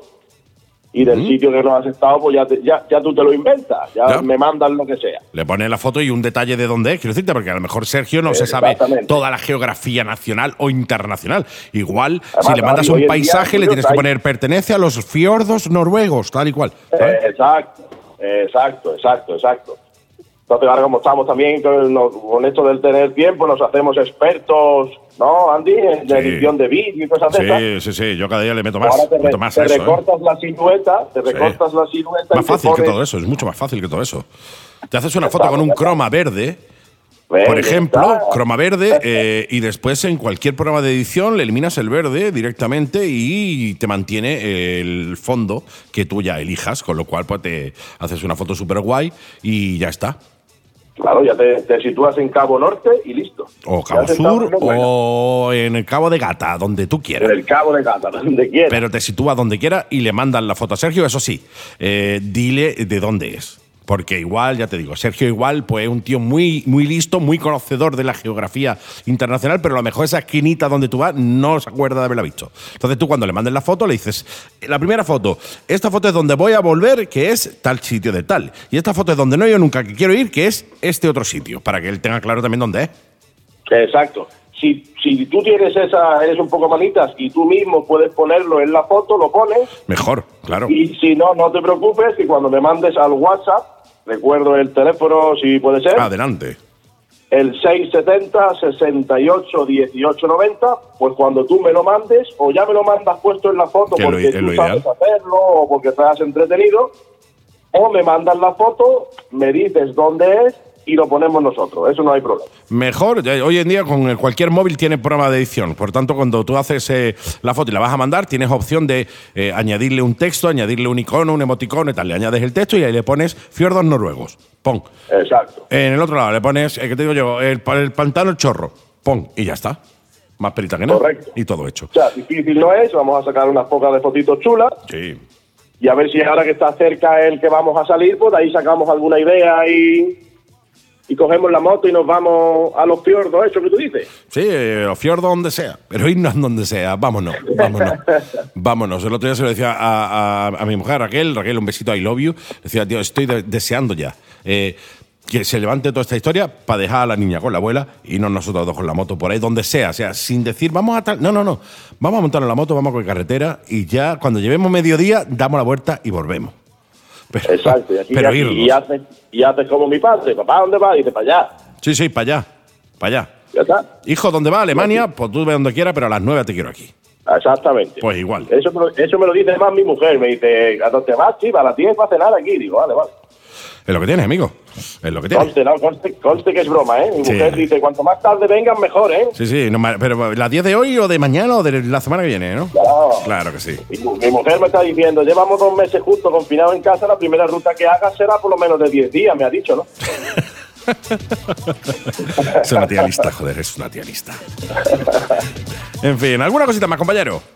Pues mira, vamos a terminar con, un- con una cosita, ya con esto sí, sí vamos a terminar ya por hoy. Y es que he visto por ahí eh, que lleva, lleva tu mujer aguantándote 12 años, Andy. Sí, señor, 12. 12, madre mía de mi vida. Oh, no me lo Pues ni yo. felicidades, ¿no? Enhorabuena. Sí, felicidades y mis condolencias a ella. Bueno, las condolencias se las damos después. Vamos, vaya, vamos a Mis condolencias bonito. a ella que lleva 12 años aguantando a este tío, ¿eh? que no es fácil, ya te lo digo yo, ¿eh? no es fácil aguantar a este tío todos los días, a toda hora. ¿eh? Y ahí está la tía como una campeona aguantando. ¿eh? Te voy a decir una cosa que es verídica. Han mejorado un taco, ¿eh? Sí, sí, sí, sí. Pues Eso lo veo yo. Yo me veo hace 12 años y digo, madre de mi vida, eh, mm, lo, lo bien que estoy ahora, ¿eh? Lo he visto, he visto los vídeos, he visto y- los vídeos. lo que estoy. y ahora mismo mírame ahora, quiero decirte, ¿eh? Mírame ahora y que estoy regular. Pues imagínate cómo estaba antes, ¿eh? O sea, horrible, horrible. horrible, horrible. No, no, yo desde aquí aprovecho el, el, eh, que ha sacado el tema. Yo desde aquí le quiero agradecer todo lo que hace porque, he de decir, y ya lo he dicho muchas veces y no, me, no se me caen los anillos, si no fuera por ella, yo no estaría aquí ahora mismo. O sea, una tía que me ha apoyado siempre, una tía que ha estado ahí siempre, que eh, ha aceptado todas las decisiones muy difíciles, incluso que he tomado a nivel, eh, a nivel laboral, y que siempre ha estado ahí apoyando y ha estado ahí diciendo si tú crees en eso, yo creo en eso. Ya estaba ya apoyando, de hecho, hasta el punto de que es una de las. es mi socia en la, en la emisora de radio, ¿no? Hasta ese punto. Con lo cual, yo me quito el sombrero y. eh, te pido disculpas, mi querida Raquel, por los 12 años que te llevo hecho pasar, que yo sé que son duros. Yo lo he disfrutado a los 12 años, una barbaridad, pero yo sé que la pobre ha sufrido La, un montón. la cosa no es pedirle perdón por los 12 años, de, sino es, es saber cómo hacéis los próximos, los próximos 24. No, yo lo que espero es que dentro de 12 años no nos pille otra pandemia. Y que estemos igual dentro de 12 años hablando tú y yo por teléfono sobre algo que pasó hace 12 años y que, que nos metamos en un ciclo. Quiero decirte, yo espero que dentro de 12 años eh, estemos en otro, eh, viéndonos por ahí en un- una cafetería de un bar más 12 años más mayores. Estaré mejor que ahora, también te lo digo, porque yo voy mejorando con el tiempo y nos veamos en un bar y me felicite los 12 años en un bar. Ya verás cómo sí. Pues os deseo todo lo mejor y muchas felicidades. Muchas gracias, amigo. Se te quiere. Igualmente, pues hasta aquí hemos llegado esta semana. Pues ya está, pues me parece fantástico, me parece estupendo, fantástico, Tengo, maravilloso. tengo ahí, tenía ahí un puntillo más, pero como ya se, se ha prolongado esto, lo vamos a dejar para la semana que viene, ¿no? Sí, no está mal. No está mal dejar cositas pendientes para la semana que viene. Así dejamos también un poco el interés para que la semana que viene se, eh, estemos pendientes a tu colabo semanal y nos cuentes cositas interesantes. Magnífico. Fantástico. Pues muchísimas gracias, compañero. Nos escuchamos de nuevo la semanita que viene aquí en la Mega y Gas, ¿eh? Muchas gracias a ti y un saludo para todos. Muchas gracias, Andy. Eres un maquinario. Tú sí que eres un máquina. Vosotros sí que sois. Ellos, los oyentes, todos son unas máquinas. Gracias a vosotros estamos aquí nosotros, ¿eh? Que lo sepáis. Gracias, Sergio. Muchas gracias. Un saludo. ¿Eres motero o motera? ¿Te gusta el olor a gasolina? ¿La competición? ¿La personalización de motos? Este es tu sitio. Todos los jueves de 7 a 8 de la tarde, La Mega y Gas. Información, competición, entrevistas, consejos, rutas, agenda, etc. Con Antonio de la Sala Co. Customización de motos. Elena Calleja, pruebas y comparativas. Y dirigido y presentado por Andy Seven. Recuerda, los jueves de 7 a 8 de la tarde tienes una cita en la Mega Costa del Sol con tu programa motero. La Mega y Gas. De moteros para moteros. Y como cada semanita, ya sabéis que tenemos en la Mega y Gas a alguien muy vinculado, vinculado al mundo de las dos ruedas. Y a alguien que, bueno, pues que tiene siempre cosas eh, que, contarnos. Intentamos aquí, eh, bueno, pues sacar un poco los pies del tiesto y, y traerte a gente quizá que no esté en primera, primerísima línea de parrilla.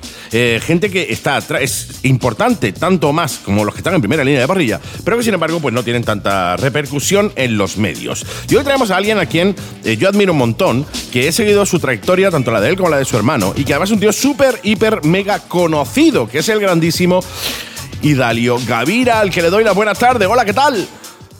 Buenas tardes, Andy. ¿Qué tal? ¿Cómo estamos? Bien. Muy bien, encantadísimo de, de tenerte aquí en el programa y encantado de, de poder hablar contigo, tío. La verdad es que para mí es, eh, es, eh, es un honor, ¿no? Yo siempre, siempre lo digo y de hecho hace un rato he estado hablando con, con, eh, con David, con David Calacho y decía, tío, para, para mí que soy un aficionado a las motos, más allá de, de- tener la radio, ¿no? Pero para mí que soy un aficionado a las motos, la, la posibilidad de poder hablar con vosotros es, amén de divertidísimo, es, es un lujo, ¿eh? Es un verdadero lujo, tío. Ah, para, para mí es un placer, un placer charlar de motos, charlar contigo y echar un rato bueno, por supuestísimo. Y sobre todo sacar un poco de, de- esta rutina en la que estamos metidos a un montón de amigos también que están ahí escuchando que son moteros y que eh, o no pueden coger la moto, la cogen solo para ir a trayectos cortos del curro y tal, con lo cual nos viene muy bien también el hecho de poder eh, presentaros y hablar un ratito con vosotros para sacar a toda esa gente de, esa rutina tan fea en la que, en la que estamos metidos. Para, para darte un poco eh, una intro, que sí me gustaría, obviamente, como digo siempre, dejarte absolutamente el micro libre para que tú puedas decir un poco lo que, lo que te dé la gana, lo que te venga en gana en, este, en esta charla. Y Dario, y Dario Gravira es eh, pues un tío que ha hecho de todo, básicamente. Tío que tiene más o menos mi edad, 49 años, yo tengo 48, cumplo ahora, o sea, somos de la misma quinta, pero eh, que ha hecho de todo. Es un caetano con muchísimo arte que, eh, bueno, porque lleva desde el 90 y poco, 91, 92, mm, eh, montado en una moto a nivel profesional. O sea, entiendo que ha montado en una moto desde mucho antes, pero a nivel profesional desde, desde bueno, en el año 92 y 93 tú ganaste, fuiste el campeón de, de Super Sport en, en el campeonato andaluz. Eh, en el ahí 94 empezamos, sí. subcampeón de España de Super Sport, 95 campeón de España de Super Sport, 96 campeón de España, de- de- o sea, campeón de Europa de Superbike, 97 hiciste el Mundial de, de- de 250. O sea, es un tío que lleva toda la mm, puñetera vida Sí, vinculado al mundo de las dos ruedas, tío. Sí, sí, un, un apasionado, porque además luego he hecho supermotar, he hecho campeonato España de supermotar, andaluz de, de, de dirt track, de, de enduro, de cross country, he hecho hasta carreras de motocross de veterano para divertirme, o sea que he hecho de todo ya. Me todo- paso súper bien. Todo, todo lo que sea tener una moto debajo de las piernas, amigo, vamos que nos vamos, ¿no? Sí, sí, me encanta, me encanta. Oye, ¿cómo toda la familia, ¿eh? Nosotros tenemos toda la Sí. familia. Mi hermano, mi hermana, mi hermana es subcampeona de España fémina de enduro. Mi hermano no, no hace falta que te lo presente. Eh, don Eustaquio Gavira. Sí, mi hermana, mis hijos, mis sobrinos, todos, todos, desde los dos de mi hermana, los dos de mi hermano. Aquí montan todos, las mujeres. Aquí montamos los fines de semana, cuando nos vamos, nos vamos con 10 o 12 motos al campo. Vamos, podríais hacer una concentración de motos vosotros solos, ¿no? O sea, eh, concentración la familia Gavira. porque, claro, porque mi cuñado, el de marido de mi hermana, es Carlos Ortiz, que lo conoce todo el mundo, de, de la tienda de, de la tienda de Motor de Sí, Marbella. señor, un besito, este- un besito enorme. Este es un crack con la moto también y ahí nos picamos y nos ponemos con, con los niños a ver quién hace mejor tiempo, que los niños ya se nos suben a las barbas. No, no, totalmente, o sea, entiéndeme. eh, eh, nosotros ya cuando nos montamos en una moto, en mayor o menor medida, el, el- el resquemorcillo de lo que hemos, de, de las caídas que hemos tenido antes y tal, los tenemos ahí. Los niños son unos locos. O sea, los niños no hay, no hay miedo, ¿eh? No, no hay miedo, no hay miedo. No hay miedo. No, el, el- primer impacto, al momento están otra vez a tope moto, ¿no?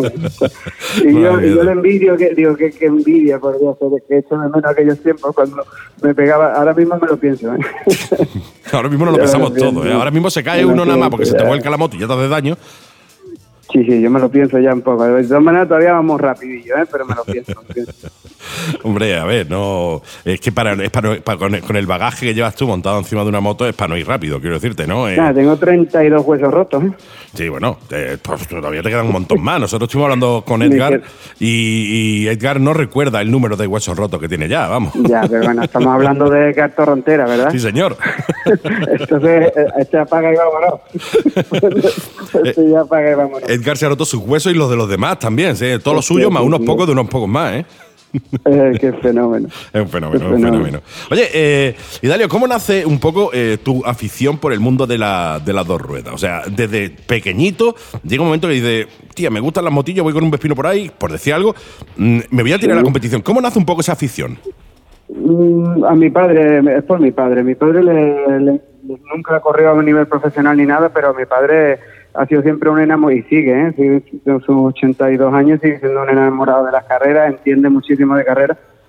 Y bueno, nos metió un gusanillo en el sentido de que él tenía, él siempre ha tenido moto en casa, él siempre se movió con moto hasta ya una cierta edad ya, y luego que digamos que mm, tenía una cierta habilidad para conducirla, entonces nosotros nos, imagino que nos la, la heredamos, cuando teníamos las Derby FD, pues le partíamos el chasis por la mitad con 15 años, Mira tú, haciendo mira tú. saltos y haciendo de todo. La FDS, Y aquella, ya a partir de ahí, sí, sí.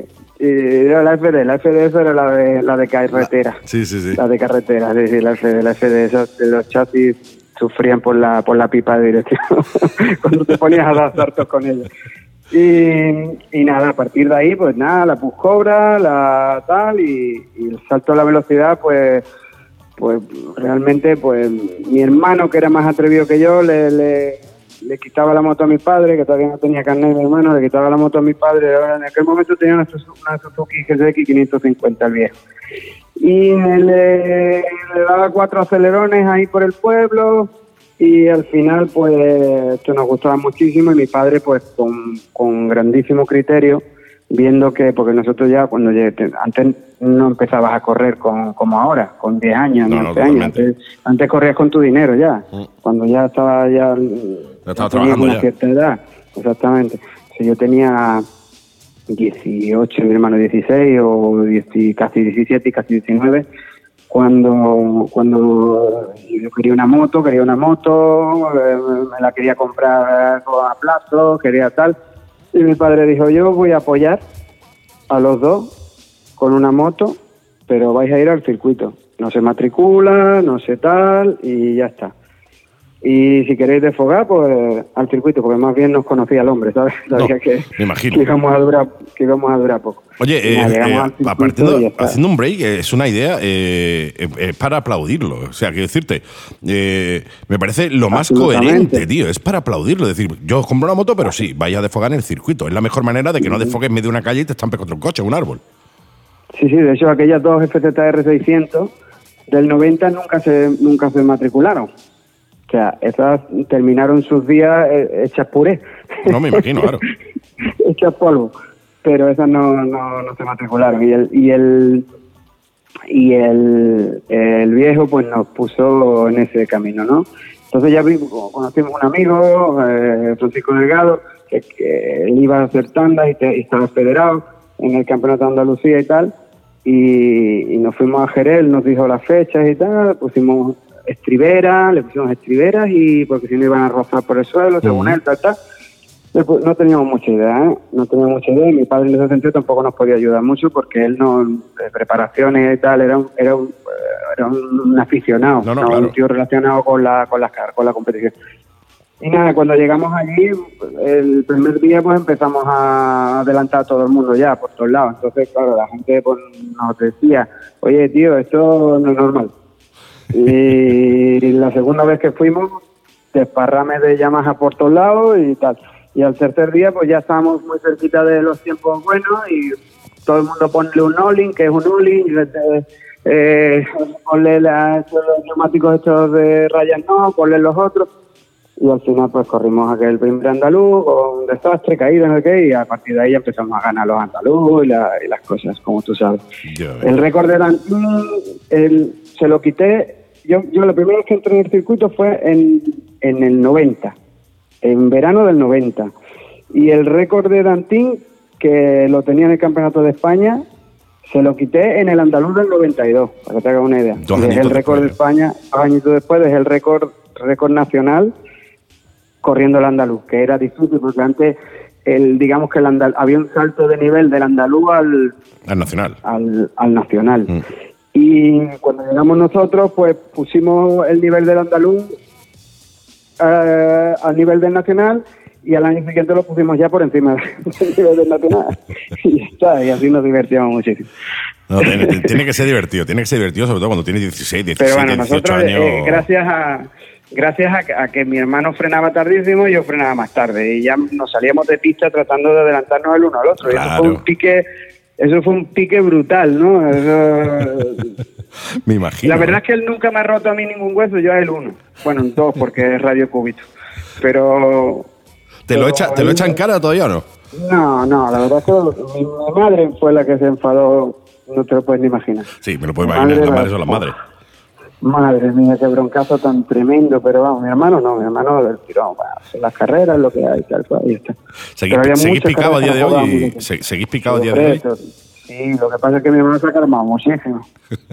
mi hermano, a mí me coge la moto de enduro, nos vamos a una crono tal, y hace los mismos tiempos que yo, y, pero vamos que le ves que no tiene ese, que, que ya no arriesga como, así es normal, yo tampoco, normal, pero yo, pero normal. es que es normal, pero es que mi hermano, se ha hermano, roto tu hermano la muela tiene, del juicio, tu hermano tiene 46 años, 47 años tiene ahora, ¿no? 47. 47 años, o sea, normal. 47 años, exactamente, pero, pero él, él- él, haciendo supermotar se hizo mucho daño y tal, y a, partir de ahí ya en el 2008 dijo, uff, aquí le dio las orejas al lobo y, y ahora pues va con sus hijos que los dos van súper bien con la moto, se enrollan muchísimo con mi hijo, como Hidalio Junior también, que, que este no vea, también este es un bicharraco bueno bicho. también.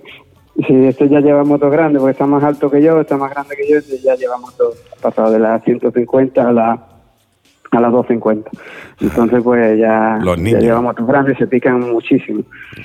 Eh, eh, es una buena manera de aprender esa, ¿eh? una buena manera de, pegarte dos hostias bien, pero bueno, en circuito quieras que no, siempre nosotros desde aquí, lo hemos dicho por activa y por pasiva, a correr a los circuitos. Los circuitos no tienen guardarraíles, no tienes coches de frente, el asfalto se supone que está más o menos eh, hecho para eso, etcétera, ¿no? Y si te caes tienes escapatoria, con lo cual a correr siempre, siempre a los circuitos. Claro. Pero es una Si muy... Mi padre me llega a dejar de comprarme la, la Kawasaki Ninja que yo quería en el 90, estoy listo. Sí, sí.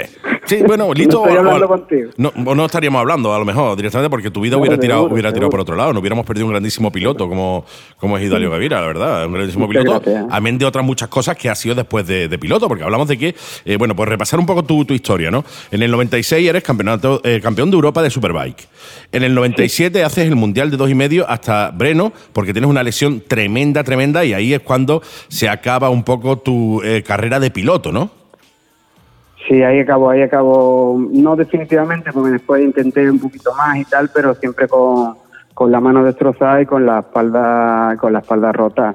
Entonces no, nunca, ya nunca es lo mismo. Mm. Y no, ya me, me dediqué a ayudar a mi hermano que siguió tres, cuatro, tres añitos más en el Campeonato de España, ganaba muchas carreras y, y él se seguía divirtiendo, me pagaba muy bien y tal, y, y yo me, me iba con él y, y- y me gustaba el gusanillo de, de por lo menos no podía correr, pero estaba con él y le ayudaba.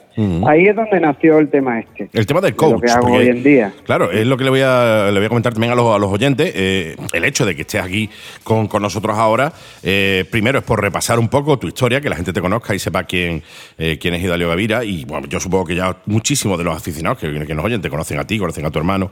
Pero tocar un poco también la faceta posterior a cuando dejas la, competición en activo eh, por ese accidente. Y la faceta de coach, que es eh, una especie de eh, en- entrenador personal, los ojos las manos de un piloto, ¿no? Que, bueno, pues antes eran los colegas, el colega o alguien, el padre, quien hacía un poco de, de- coach, por así decirlo, pero bueno, pues tú entraste en el eh, 97, 98, por ahí más o menos, ya eras coach de tu hermano, al fin y al cabo, de Eustaquio. Sí, antes no se llamaba así ni nada. Yo Antes no tenía ni nombre. que- claro, que pues que le echaba una mano como mi hermano que era y como y como que, que le podía ayudar. Y a lo mejor pues, había alguna gente que hacía este tipo de trabajo sin darse cuenta de que, de que al final esto iba a, a, A profesionalizarse, al fin y al cabo. sí, sí, a, termi- a terminar siendo un, un trabajo como es hoy, hoy en día. Porque claro, si uno que lleva un, un asesor de pista eh, está teniendo un poquito mejor resultado, el otro no se mira, ya, ya lo quiere. Y al final todos los pilotos tienen, tienen un coach, ¿no? Yo empecé con él, con, con mi hermano, digamos que, aunque no le llame así, pero eh, estábamos en el 2000, yo ya me retiré, nos retiramos, en el 2000 y pico ya mi hermano se retiró y, Mm. y dejamos todo esto, tenemos un negocio familiar que lo llevamos entre mis hermanos y yo, que lo, lle- lo llevábamos porque yo, yo les dije, oye, cuando empecé con la movida del mouse, digo, oye, yo me voy a ir a hacer, a hacer carreritas por ahí y me dijeron, bueno, pues ya está, vete a hacer carreras, ¿qué vamos a hacer? ¿Qué vamos a hacer? Y desde, desde el 2013 no estoy, pero en 2013 me llamó Esteban García, que es el actual técnico de Madrid Viñal, que trabaja- el técnico de, de en Yamaha, el equipo Yamaha Factory Racing. Ujú. Con Maverick, con la parte, digamos, que ahora es mi rival, digamos, es la parte Sí. opuesta del, del equipo, ¿no? Yo estoy con Valentino, como ya saben, casi todo, y, y él está con y él está con Maverick. Entonces, en el 2013 él estaba en la Glis con Maverick, el equipo La Glis de Madrid, Sí. y, y ese equipo llevaba ese año pues, unos chavales, estaba Alejandro Medina, de aquí de Málaga. Ah, de hecho, lo tenemos, lo tenemos pendiente para hablar eh, con él eh, en breve. eh, Sí, que le de hecho está, haciendo, aquí, está porque haciendo estoy moto, ¿eh? que nos escucha y el padre. Sí, hombre, y, el, y, y este bueno, era un fenómeno y, estaba- y yo llevaba a estos niños en el set porque me llevó, me llamó Esteban y me dijo, mira, tengo, un- tengo a todos los niños de Moto 3 que, que, que están más perdidos que el barco al arroz. Total, que digo, venga, me voy a dar una vuelta por Albacete, me acuerdo que era el verano 2003, estaba a mitad de temporada, no, no, un poco antes, estábamos en mitad de temporada, sí. Venga, me doy una vuelta por me doy una vuelta por Albacete y veo que, que es la que tiene monta. Yo estaba totalmente desvinculado de las carreras, pero Esteban eh, eh, es como mi hermano, era así como mi hermano en las carreras, entonces pues él, él conocía mis facultades y dijo, vente para acá y me echas una mano, que tengo tres en Moto 3 y de, pues, tenía también a Carmelito Morales en Superbike y tal, pero sobre todo los niños en Moto 3. Digo, venga, voy para allá. Total, que vi el desbarajuste y empecé, me fui a la pista y llegué al box y les digo, vamos, me los puse allí en fila y les digo, esto para acá, esto para allá, esto para allá. Y bueno, al segundo día estaban todos detrás mía, corriendo, preguntándome todos los padres, todo el mundo, tal. Entonces ahí el, el dueño del equipo me dijo, tío, tú me podías hacer este curro también en el Mundial. Y entonces ya me ir a mi casa ya del todo, ¿no? Pues, mira, entonces, tengo a Maverick, tengo a, a Anita Ana Carrasco. Ujú. ¿Os acordáis del año 2013 con Maverick? Llegamos y, y bueno, y se le echó una buena mano y hicimos las cosas, nos divertimos y tal. Ese año se ganó el mundial con Maverick. Sí, se ganó el Mundial de Moto 3. Sí, exactamente. Ese año ganamos el mundial con Maverick y ya me quedé en la digo, Mm. porque ya él que me, me quería allí a toda costa y tal, y entonces pues, pues lo organizamos en casa en el sentido de que yo pues tenía libertad para, para hacer las carreras. De hecho, estuviste en el año Ya. 2014-2015 eh, con, en el La Glis con María Herrera, ¿verdad?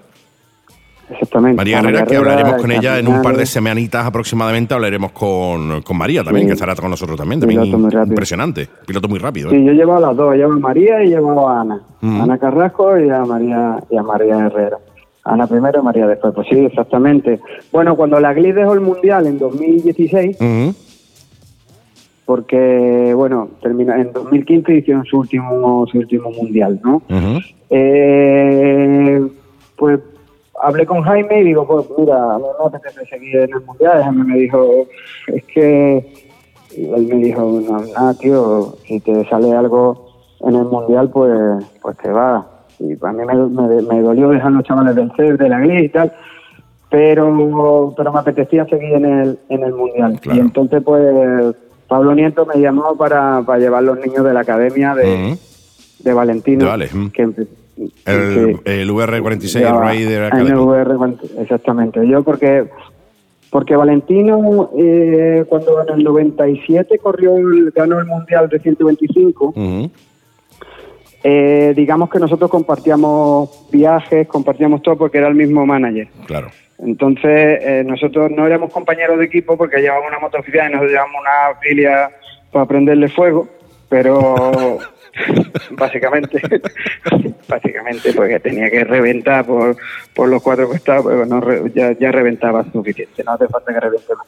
Y, y el- y aquel año pues Valentino era nuestro, era, que era más joven, porque yo tenía 20, yo tenía 26 y él tenía 17. ¿no? Mm. Y mi hermano, sí, con mi hermano se lleva 7, conmigo, conmigo 8 y con mi hermano 6 o una cosa así.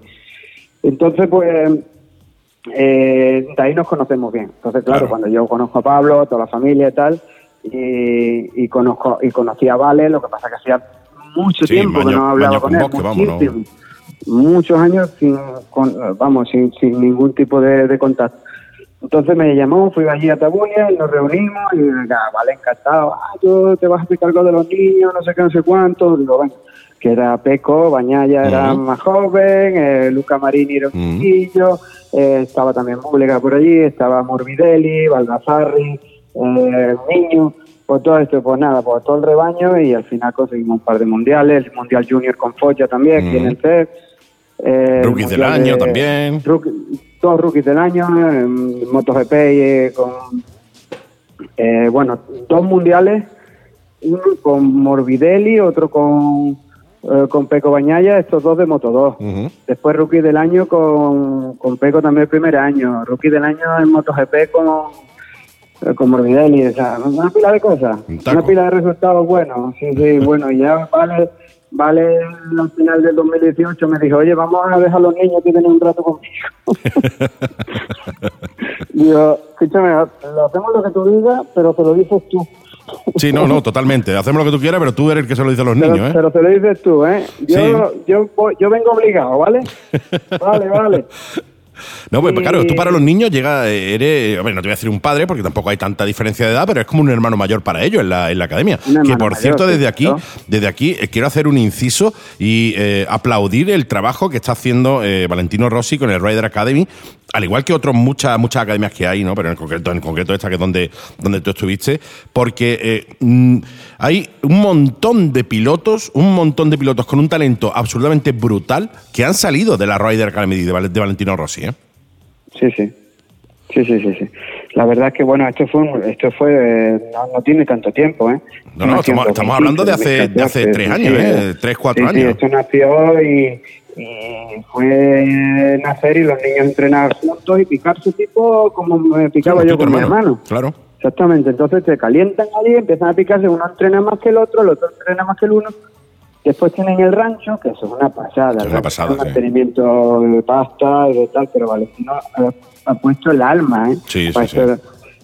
Por eso cuando alguno no es tan agradecido, mm, me he cabreado con él. Es normal, es normal. O sea, eh. Porque yo digo, digo, mira, mm, tú no tienes ni idea de lo que es trabajar para comprarte tu moto, irte al circuito, romper la moto, romperte un hueso, irte para la casa y soñar con el siguiente día que vas a poder disfrutar de montarte otra vez la moto. Y te lo dan todo eso. Así que mm, no te quejes de nada. Sí, sí, ¿Me totalmente. entiendes? Porque había, porque había niños que, que, se- que no se dan cuenta, porque cuando, cuando nacen con ello ya, claro. cuando nacen con todo hecho, pues es muy sencillo que no entiendan la realidad de las cosas. Entonces, cuando les das un toque, pim, pam, pum, y lo pones al sitio, pues no le viene nada mal. No, no, no, al revés. O sea, hay, una, hay que dar curas de humildad a, a a- y sobre todo eh, hay que ponerle los pies muy eh, a los niños en el suelo hay que ponerle los pies porque entre otras cosas también eso forja un poco su personalidad. O sea, si te lo das todo, si a un niño se lo das todo hecho, ese niño no tiene el valor del sacrificio, del esfuerzo, dicho, etcétera. Claro, claro, porque yo mucho, mucho ver la mano de, de Vale, que ha estado en las carreras con él, que es un tío fenómeno. Y yo le digo, mira, mm, me parece todo perfecto, pero debería hacer que se lo ocurren un poquito más, macho. Porque cuando tú escoges un tío que dice este va para la academia, ese tío está tocado con una varita ya. O Sí, totalmente.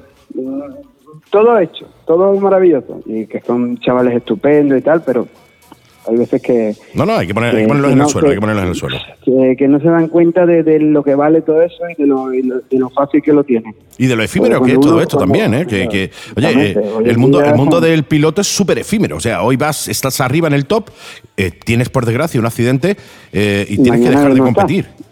No vamos quizá en el extremo de que mañana no estés porque, oye, te has tenido un accidente y te hayas quedado en el sitio, sino No, no, me refiero que no estás en, que no que- estás en activo. Claro, que no estás en activo. O sea, esto es súper efímero. Tienes que aprender a valorar cada minuto que pasas de encima de una moto y cada minuto que pasas en ese eh, en esa burbuja y saber agradecer, obviamente, a quien te ha puesto en esa burbuja. Está claro, ¿no? Hay que ser agradecido. Lo que pasa es que es cierto que cuando eres joven y eres pequeño, eh, bueno, pues no, no entiendes tanto eso. Ya cuando eres más mayor lo entiendes más, ¿no? Con lo cual no vienen mal estas curas de, de humildad que, que se le dan siempre desde el respeto y el cariño a los, a los, a los peques, ¿eh? Oye, ¿cómo? Pues sí. tú, ya- hombre, pasa que tú ya conocías a Vale y, lo- y sabía eh, y teníais muy buena relación, pero el hecho de que Vale te dijera, vale, está muy guay lo de la Academia Monstruo, pero vente, vente conmigo. Eh, supongo que te entraría las siete cosas, ¿no? Eh, es una responsabilidad, sobre todo porque mm, a mí, mira, a mí no me gusta nada el tema mediático en cuanto que las fotos, la esto, que te paren, que te... Porque yo voy con Mm. mi rollo de trabajo y tal, y, y yo mm, mm, soy de pueblo, ¿sabes? A mí no me, a mí no me, no me gusta mucho la... De un pueblo precioso que es Torre Guardia-. Torre- Torre Guadiaro, por cierto, ¿eh? Muchas gracias. Pues no me gusta mucho la tontería, ¿me entiendes? Y, y meterte en esto de lleno es meterte en un mundo que, guau. Es que no, Valentino no puede dar un paso por el Mm. Sí, palo. sí, sí. O sea, lo tengo que esperarlo con el scooter, te sube y se pone detrás mía y nos vamos a, a través del pado y, y- y se van poniendo por delante que tengo que ir esquivando. Sí, sí, así. esquivando. así. Que yo no puedo andar. No, no, puedo es andar. yo- Pero no solo en el joder, o sea, es que a, eso, a esos Sí, niveles sí, no. da igual donde vayas, quiero decirte, vas andando por la calle eh, y no tienes capacidad de, de poder dar 10 pasos sin que se te caigan encima 4, 5, 20 preguntándote o que no haces una foto contigo. Desgraciadamente o afortunadamente forma parte también del show business este, del espectáculo. Sí.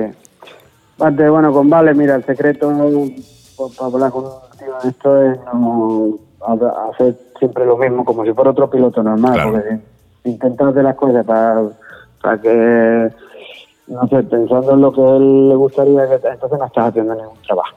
Entonces, Obviamente. pues hay veces que, hay veces que, que discutimos no, no serio, sino hay veces que yo le digo las cosas como son y él el calor pues no está de acuerdo. Claro, lógico. no está de acuerdo y después pues lo va, lo va madurando, lo va madurando y ya está, es lo que hay, que lo estoy viendo, ¿me entiendes, pisita? Pero es que, es que es normal también, o sea, estamos hablando de que, eh, ¿vale? No es un piloto que acaba de empezar ahora, o sea, lleva toda la puñetera vida en moto, lo ha ganado todo, eh, y además no solo ahora, sino cuando era eh, motos de dos tiempos, es un tío que lleva eh, toda la vida montado en moto, es eh, súper mega mediático, amén de un talentazo brutal, y que venga alguien a decirte, eh, chiquitín, así no.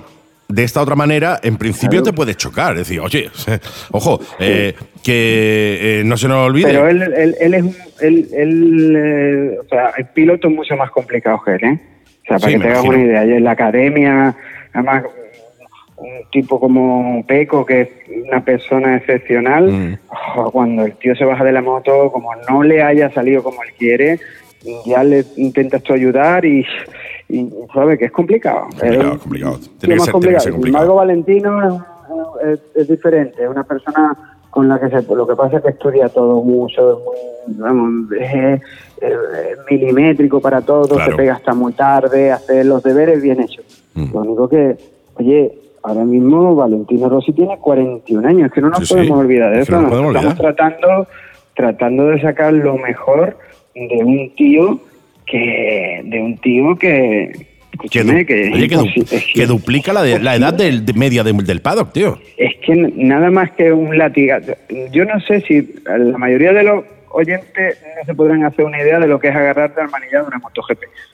Cuando los controles dejan de, de- de actuar, eso tira para adelante más rápido que un Fórmula 1, más rápido que un avión, más rápido que, que todo lo que haya por ahí. ¿Entiendes? Eso corre, eso acelera brutal y tú te tienes que agarrar al Sí, sí, manillar sí. Y, te- y tienes que meter la cabeza ahí abajo. Y te- claro, y tú cuando estás súper, tú tienes 20 años, tú estás que te metes, que te acoplas, tal, durante ci- 45 minutos de una carrera, pero oye, pues Valentino pues tiene que medir los, los ratos que sale a pista, tiene que tal, porque es que normalmente, es que es normal que el Es que lo mío es normal. No es exactamente lo mismo, ¿eh? Sí, lo que No pasa es que, claro, como los vemos a todos metidos dentro de unos monos que eh, son todos los monos iguales.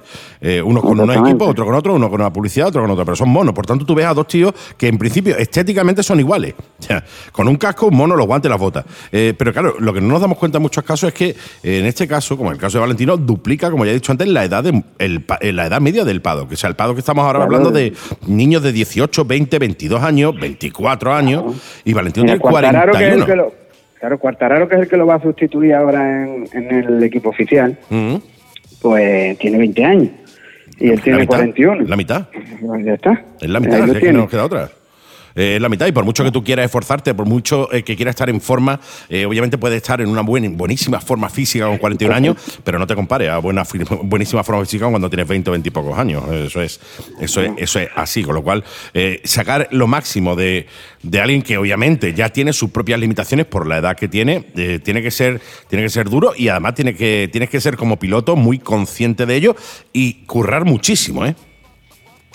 Sí, sí, absolutamente. Él, él no, pero él es un trabajador espectacular. Él se pone en el gimnasio y se machaca igual que los demás. Y luego lo único que, bueno, no es lo mismo, que cuando tú tienes 40 años, pues te tomas tu cervecita también. Si no, si no la vida no tiene sentido. Sí, si no, si no, ¿para qué? Si no, ¿para qué? ¿Para qué sirve levantarte por la mañana también, no? Exactamente. Oye, ¿qué es lo más, qué es lo más Eh, complicado de, de ser el coach de, de Valentino? Ah, y lo más complicado, Más complicado. es que gane, lo más complicado es que gane Mar Márquez. Sí. Eso es lo más complicado. Eso es lo más La complicado. ¿no? madre, la madre que lo parió, es. y lo Sí, más fácil que gane él, a Marque, claro, entiendo yo. Ya, claro, pero es que, bueno, nosotros, el objetivo nuestro es ese, ganar alguna carrera. Claro. Es que ya cuando empezamos el año pasado, porque la gente, venga por el décimo, por el décimo, Valentino sabe perfectamente que el décimo está no está ya, Sí, está muy complicado. está muy lejos, muy lejos. Entonces, bueno, tendría que ser que el- tuviéramos una superioridad de moto, que estuviéramos al 100%, que, ¿sabes? Entonces, sí, o, tener- o que se nos cuadren un poquito las cosas bien, porque como calidad de piloto es la hostia. No, no, claro. O sea, sigue siendo un pilotazo, no lo- se nos olvide. Lo que pasa es que ahora mismo tenemos un más marques que, que es complicado, ¿eh? aunque la onda no la vi yo muy fina. ¿Eh? En lo- en los- los los lo- en últimos lo- sí, sí, no. eh, lo- la onda en los últimos test va muy, muy, muy justa, ¿eh? Muy, muy, muy apretada. Muy, muy justa. Sí, Iba sí, muy, muy el- justa. No sé. No, no, no sé cuánto de, cuánto de verdad hay en esto. Yo vi una muy buena Suzuki. Sí, sí, La señor. Suzuki del Manu, estas dan- darán por culo. Sí, la sí, Suzuki sí. del Manu, perdón. Estuvimos hablando con él hace, hace nada, ¿eh? De hecho. Sí, ¿eh? Y la Suzuki y, y bueno, y a ver si la Yamahita esta, con que nos corra un poquito más, yo creo que podemos hacerlo muy, muy, muy, muy bien. Pero bueno, eh, a ver si se corre este año. Yo, ¿Eh? yo entiendo, entiendo desde el desconocimiento absoluto y quizás más como, eh, más que eh, es más un deseo que otra cosa. Yo entiendo que a finales de agosto, primeros de septiembre, estaré ya en, en pista, entiendo. Obviamente, supongo y, y- y entiendo que a, a puerta cerrada, eh, sin, eh, sin el Sí, meneo pero que hay. cerrada no se puede retirar Valentino. No, no, está claro. O sea, Valentino, se tiene, que, hablado. Valentino Valentino se tiene que se retirar tiene con que público. retirar a lo grande. A lo grande, y es normal. Exactamente. Y entonces, pues ahora, ahora Valentino pues tendrá que tomar una decisión sin correr, porque él pensaba de, de, de hacer algunas carreritas, ver el nivel que tiene y, Claro. y, o se despedía este año muy probablemente y, y esto pues no va a ser posible. Mm. El año que viene, porque él tiene primero que tiene muchas ganas de correr tiene una tiene contrato tiene opción de contrato con Yamaha para, para el equipo Petronas con una Yamaha idéntica Exacto. a la que tiene a la, a la del equipo oficial y bueno y y su equipo pues él se puede rodear de, de, los- de las mismas personas prácticamente o sea que puede que pues tendrá acceso a llevarnos a todos con él Yo creo que eh, nos queda todavía Valentino para rato. ¿eh? Yo creo que nos queda Valentino todavía para dos, tres temporadas. Nos queda Valentino para, para rato, para seguir disfrutando de, de él en, en pista, al fin y al cabo. ¿eh? Por lo menos esa es la impresión cuando que la yo gente tengo. hablaba de que cuando la gente hablaba de que Valentino se quería retirar y tal cuando cuando estábamos a punto de ganar la carrera de- del año, el año pasado de, de América y nos, nos quitó Rins Mm. nos la quitó el Manu ¿sabes? pues pues a, a partir de ahí eh, empezamos con una rachilla de, de carreras malas y ya la gente lo quería retirar, Sí. los medios de comunicación lo querían retirar y era un poco ridículo, ¿no? Porque está, tío, entre los cinco primeros que está ahí, pues no entiendo por qué, y aparte no tenía, estaba claro que este año iba a correr. Pues nada, ya lo querían retirar el año pasado. Y este año sin correr, Valentino no, no se va a retirar, vamos. No, está claro. Tiene que pasar algo raro, vamos. Está no claro. se va a retirar. Oye, eh, hablando de, de- de los medios, eh, mira que está ahora mismo con, con uno, eh, ¿no te da un poco, a mí me da mucha vergüenza ajena el amarillismo que hay en los medios de comunicación hoy en día? O sea, con la de cosas chulas que se pueden hablar y se pueden transmitir a la gente, ¿no te da un poco de vergüenza, por lo menos a mí como medio de comunicación que soy, me da muchas veces vergüenza ver entrevistas que se le hacen o, o- o artículos de opinión que se vierten en muchos medios de comunicación nacionales o internacionales incluso, ¿no? A la hora de eh, juzgar a un piloto, etcétera, Siempre etcétera. buscando sangre, sí, sí. Siempre yo, buscando ahí el, el amarillismo, la sangre, ¿no? Me parece. eh, tío, podríamos hacer, los medios de comunicación lo podríamos hacer de otra manera y intentamos hacerlo, por lo menos nosotros hacerlo de otra manera, eh, pero me da mucha vergüenza y- y- e impotencia decir, joder, qué pena que no tenga yo la capacidad de, eh, de ese medio de comunicación de tirada nacional o internacional porque haría las cosas de otra manera distinta, ¿no? Y a mí me da mucha, mucha pena y supongo que a vosotros yo no como. doy yo no doy entrevistas en, en- durante el fin de semana de Gran Premio Mm. por ejemplo Es normal. a mí me, siempre me paran y digo no no tenéis que hablar con con el bola bueno es el que se encarga de Con prensa. de, de dar, de dar los permisos de la prensa y tal digo tenéis que hablar tenéis que hablar y luego le digo a este no no y no no porque es que las preguntas son siempre caciosas son siempre preguntas para para buscarte para buscarte La vuelta, buscar el titular. Exactamente, eh, que tú digas una cosa, lo sacan de contexto y ya metió la pata. Metió Mm. la pata con tu propio piloto, metió... Y a mí no no me saca de esto, entonces no, nunca hablo. No, no, y, y oye, hace, haces bien, ¿qué quieres que te diga? no? Eh, es que es verdad que tú dices cualquier cosa en ese momento, te lo sacan de contexto y te crean un problema gordo por una frase eh, o por tres palabras que has soltado en una entrevista de 10 minutos o de 15 minutos. Tres palabras son nada, pero sin embargo te la sacan de contexto y te pueden crear un, un problema. Oye, eh, tú también con, eh, con Valentino también le ayudas a cómo enfocar todo esto, porque yo entiendo que a Valentino, como al resto de pilotos, eh, es un tío al que se le ama y se le odia mucho. Entonces, eh, habrá, hay- habrá muchísima gente que vierte mucha porquería encima. ¿Tú también lo ayudas a, a que pueda ir campeando todo esto? Pues no, no creas que no le llega, ¿eh? Cuando, cuando mm, para esto está más Carlos, está Ucho, está más él. Yo, yo, yo siempre quito hierro, yo me río de todo, empezamos, yo soy andaluz, yo no salgo allí, eh, esto son gilipollas, no pasa nada, hombre, esto tal, pero que duelen las cosas, ¿eh? Sí, sí, sí, duele, hombre. que, que- que la- Duele. que una persona es igual que otra, que cuando dicen cosas feas, las cosas duelen. Yo me imagino al, a Márquez o al tal que lo abuchean en algunos sitios porque porque no lo quieren por lo que pasó con Vale, por no sé qué. El pobre lo pasará fatal, ¿eh? Sí, sí, seguro. Porque aunque aunque de, de cara para afuera no lo exteriorice, pero lo pasará muy mal, porque mm, eso ya puedes haber ganado ocho títulos o trece, que eso te eso te, te afecta muchísimo. Y bueno, lo bueno que tiene Valentino es que contrarresta cualquier mal enfoque o mala que tenga algún algún, algún detractor eh, enseguida lo compensa porque lo- los aficionados son a millones, los que lo aman, Sí. lo quieren por todos lados, es todo amarillo. O sea, Sí, sí, sí. el mundial es amarillo. Tú No, no, tiene- vas por donde quiera que vaya es mm, amarillo, le hacen regalos, le hacen de todo. O sea, es, La gente es lo una quiere mucho. pasada. Yo- Sí, sí, la gente lo quiere mucho. Lo quiero mucho. Y él es un él se entrega mucho al público porque dedica su tiempo. Y no de ahora, sale, ¿eh? lo, lleva haciendo desde, desde que se montó en una sí. moto, ¿eh? Estamos reventados, que nos vamos todos y lo ves que salimos todos y él se queda allí detrás de la vallilla porque siempre hay 200 personas Claro. esperando en la puerta del camión y está ahí empieza a firmar, pim, pim, pim. Y claro, hay uno en el que ya a ese no le firma. Claro, y ese y imagino que se enfadará. Es el que se, lo va a poner, en- va a poner después en el Twitter, en el Facebook, de que es un va a borde. enfadar, pero es si no, estaría siempre firmando. Y eso Normal, es normal. es normal. Pero los que están al lado lo aconsejan muy bien. Porque yo muchas veces digo, joder, macho, estamos, estamos hasta arriba de trabajo, no sé qué, joder, la gente, tío, habría que, habría que intentar. Y eso dice, no, no, la gente es muy importante. ¿Entiendes? O sea, que ellos lo saben. Mm. Ellos lo saben. Ellos eh, eh, los cuidan. Sí. Los cuidan. No, no, y además que también te debes a tu público, ¿no? O sea, tú es verdad que corres para una marca, que eh, tu objetivo es ganar el mundial, pero obviamente tienes un montón de gente que te sigue y en mayor o menor medida, sobre todo en mayor medida, te debes también a toda esa gente que te apoya y toda esa gente que te da su ánimo en, los días buenos, en los días malos, en los días grises, en cualquier día de cualquier color y sobre todo, hablando de Valentino, en los días, en los días amarillos. Oye, eh, yo supongo que tú ya, bueno, lo, lo sabrás seguro, porque tú también eres usuario de las redes sociales. Hay mucha pelea y además mucho odio y mucho rencor entre aficionados de Márquez y aficionados de Valentino Rossi. Yo siempre he dicho lo mismo, eh, son pilotos, tío, son gente que se están jugando la vida. Y, y esto además eh, no pasaba hace unos años. O sea, yo vengo de ver las motos, igual que tú, en Jerez, cuando se corría, eh, corría Duhan, corría eh, Swan, corrían toda esta gente, y a ti te podía gustar un piloto. Yo soy eh, fan absoluto de Duhan, pero tío, para mí me pones tú delante un Kevin Swan, un Reini, o quien fuera, y para mí eran dioses también, ¿no?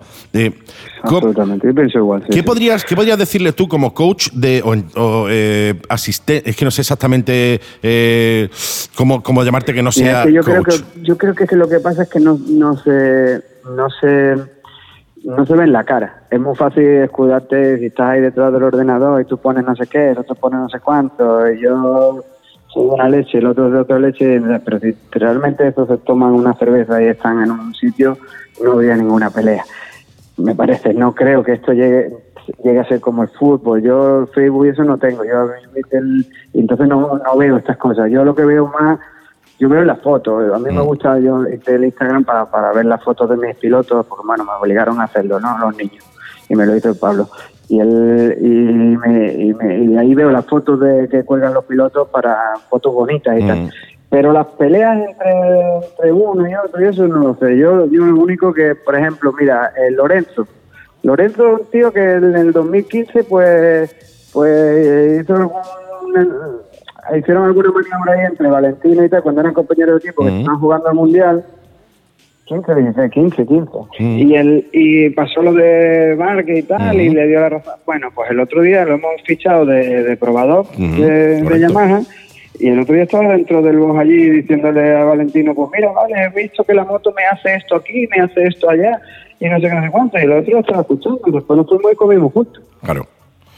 Sí, ¿Me sí, sí. entiendes? Y Ya. ya está. Y claro, un poco la, la gente, había 300 cámaras a través de las rendijas del hospitality, porque estábamos, en una mesa de estudio siete, estábamos comiendo juntos. Pues a mí me interesaba mucho saber también lo que lo que lo que estaba diciendo Jorge, Lorenzo, claro. ¿no? Claro.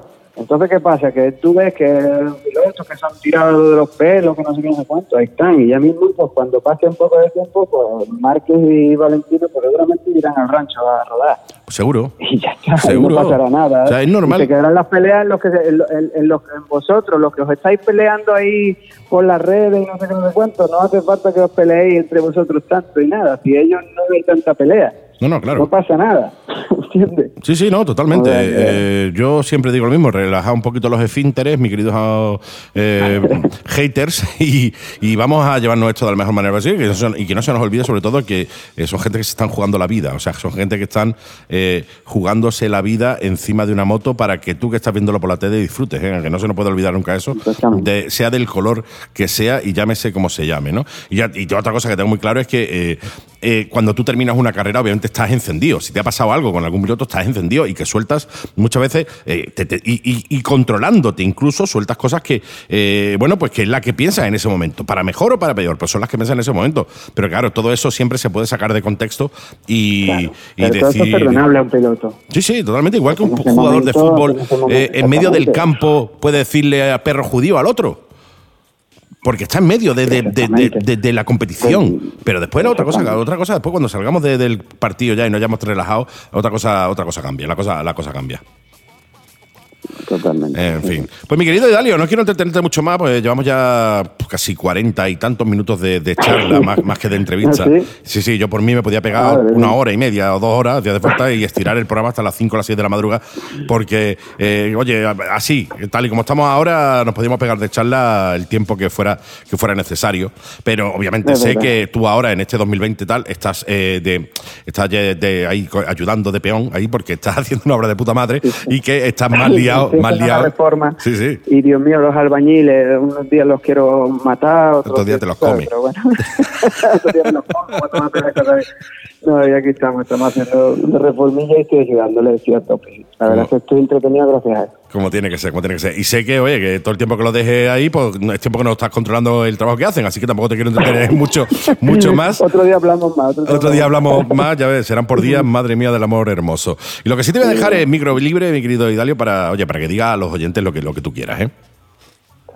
Bueno, pues nada, que a los aficionados, sobre todo a los aficionados Sí. de las motos, que, que bueno, que habrá muchos como yo que tengan ganas de ir al campo y tal, pues nada, cuando ya mismo yo creo, ¿eh? Sí. Ya mismo, sobre todo los que nos gusta disfrutar de la, de la moto de campo y a, y a los que les gustan disfrutar de la moto de, de carretera, bueno, que se lo tomen con calma al principio. no vayan a salir parados del garaje, que, que nada, que ya mismo y además va a coincidir con el tiempo bueno para darnos nuestros paseitos y tal. Ya me aconsejarás que me tengo que comprar una moto para ir a comprar pan, que no tengo. Sí, sí, sí. Sé que te gustó, sé que te gustó mucho la Guzzi que hablamos con, con él en la calleja. Sí, sí, escuché La buena- la radio y, y la y la estuve buscando en internet, sí. Era moto y brutal. nada, algo- a- un poquito más ligerita me hace falta. y nada, y eso, que, que mandarles un abrazo a todos y decirles que tengan paciencia, que ya mismo estamos con la, con la tele puesta y viendo, y nos estáis viendo por ahí que estamos pateando el mundo para que para que disfrutéis de, de carrerones, porque cuando suelten a los bicharracos estos, con las ganas de moto que van a tener, vais a disfrutar de unas carreras espectaculares. Y, y disfrutar de lo que más nos gusta, que, que es lo que más amamos, que es nuestro deporte de- del motociclismo. Un abrazo para todos. Absolutamente de acuerdo contigo y deseando que vuelvan las carreras, porque como bien dices tú, van a salir a comerse eh, todo lo que no se habían comido antes y con todas las ganas, y con todas las ganas de- del mundo. Mi querido Dalio, ha sido un verdadero honor, un placer estar este ratito contigo hablando.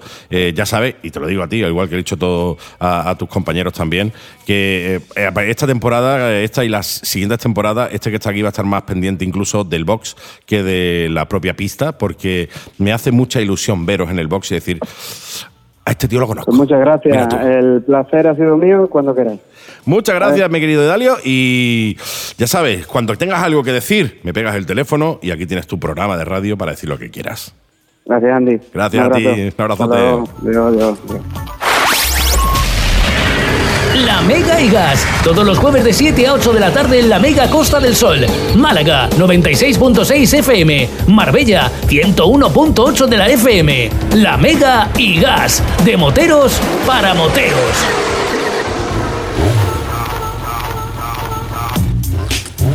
Y esto ha sido todo por esta semanita. Espero que hayas disfrutado, que lo hayas pasado bien. Y sobre todo espero que, te, bueno, pues haberte sacado de esta rutina, de este malestar general que tenemos todos. Ya queda poco, ¿eh? Ya, amigo, amiga, ya queda poco para salir a la calle con la moto. Para podernos ir de ruta, que estamos deseando coger la moto y salir y hacer kilómetros, ¿eh? Aunque sea donde sea, no coger la moto y te pierdes sin rumbo fijo, coges carretera, te vas, ya volverás, ¿eh? Te recuerdo varias cositas antes de irme. Te recuerdo que tienes la opción de poder escucharnos a través de Spotify o iTunes y Tune Spotify. Depende de, de cómo quieras. Entras, nos buscas como La Mega y Gas y te suscribes al podcast para no perderte ni uno para volver a escuchar alguno de los que te, te hayan gustado antes, ¿eh? Toda la semanita subiremos el programa para que lo puedas escuchar, volver a escuchar, compartirlo, etcétera, etcétera. Te recuerdo que si eres empresario, si eres autónomo, si eres pyme, vinculado al mundo de las dos ruedas o sin vincular, al fin y al cabo, y quieres poder promocionar tus productos, tus servicios aquí en la Mega y Gas o en la Mega Radio, ponte en contacto con nosotros. Que además tenemos eh, cositas muy, muy, muy específicas ahora por el tema del COVID-19. Teléfono 653-200-600, mándanos un WhatsApp o bien escríbenos a hola, hola, hola, de hola, de qué, hola, ¿qué tal? Hola, arroba lamega.es.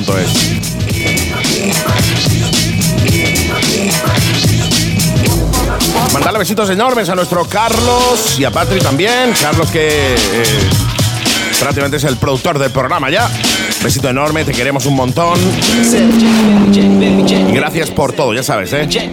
Ya sabes, tú sabes por qué te lo digo. Gracias, Carlos. Un placer, ¿eh? Tenerte ahí detrás. Y un placer tenerte apoyando, como siempre, la Mega Radio, apoyando, como no, a la Mega y Gas. Y por mi parte, poco más, ¿eh? Te recuerdo que nos puedes escuchar todas las mañanas de 7 y media a 9 de la mañana en directo en el matinal y que todos los jueves a las 7 de la tarde te espero con motos, con olor a gasolina, con goma quemada, con entrevistas, secciones, etcétera, etcétera. Aquí en la Mega y Gas. Ha sido un placer. Un besito, chicas. Un abrazote, chicos. Y ya sabes, si la cosa se complica, si la cosa se pone fea, metes sexta, la Mega y Gas. ¡Chao, chao!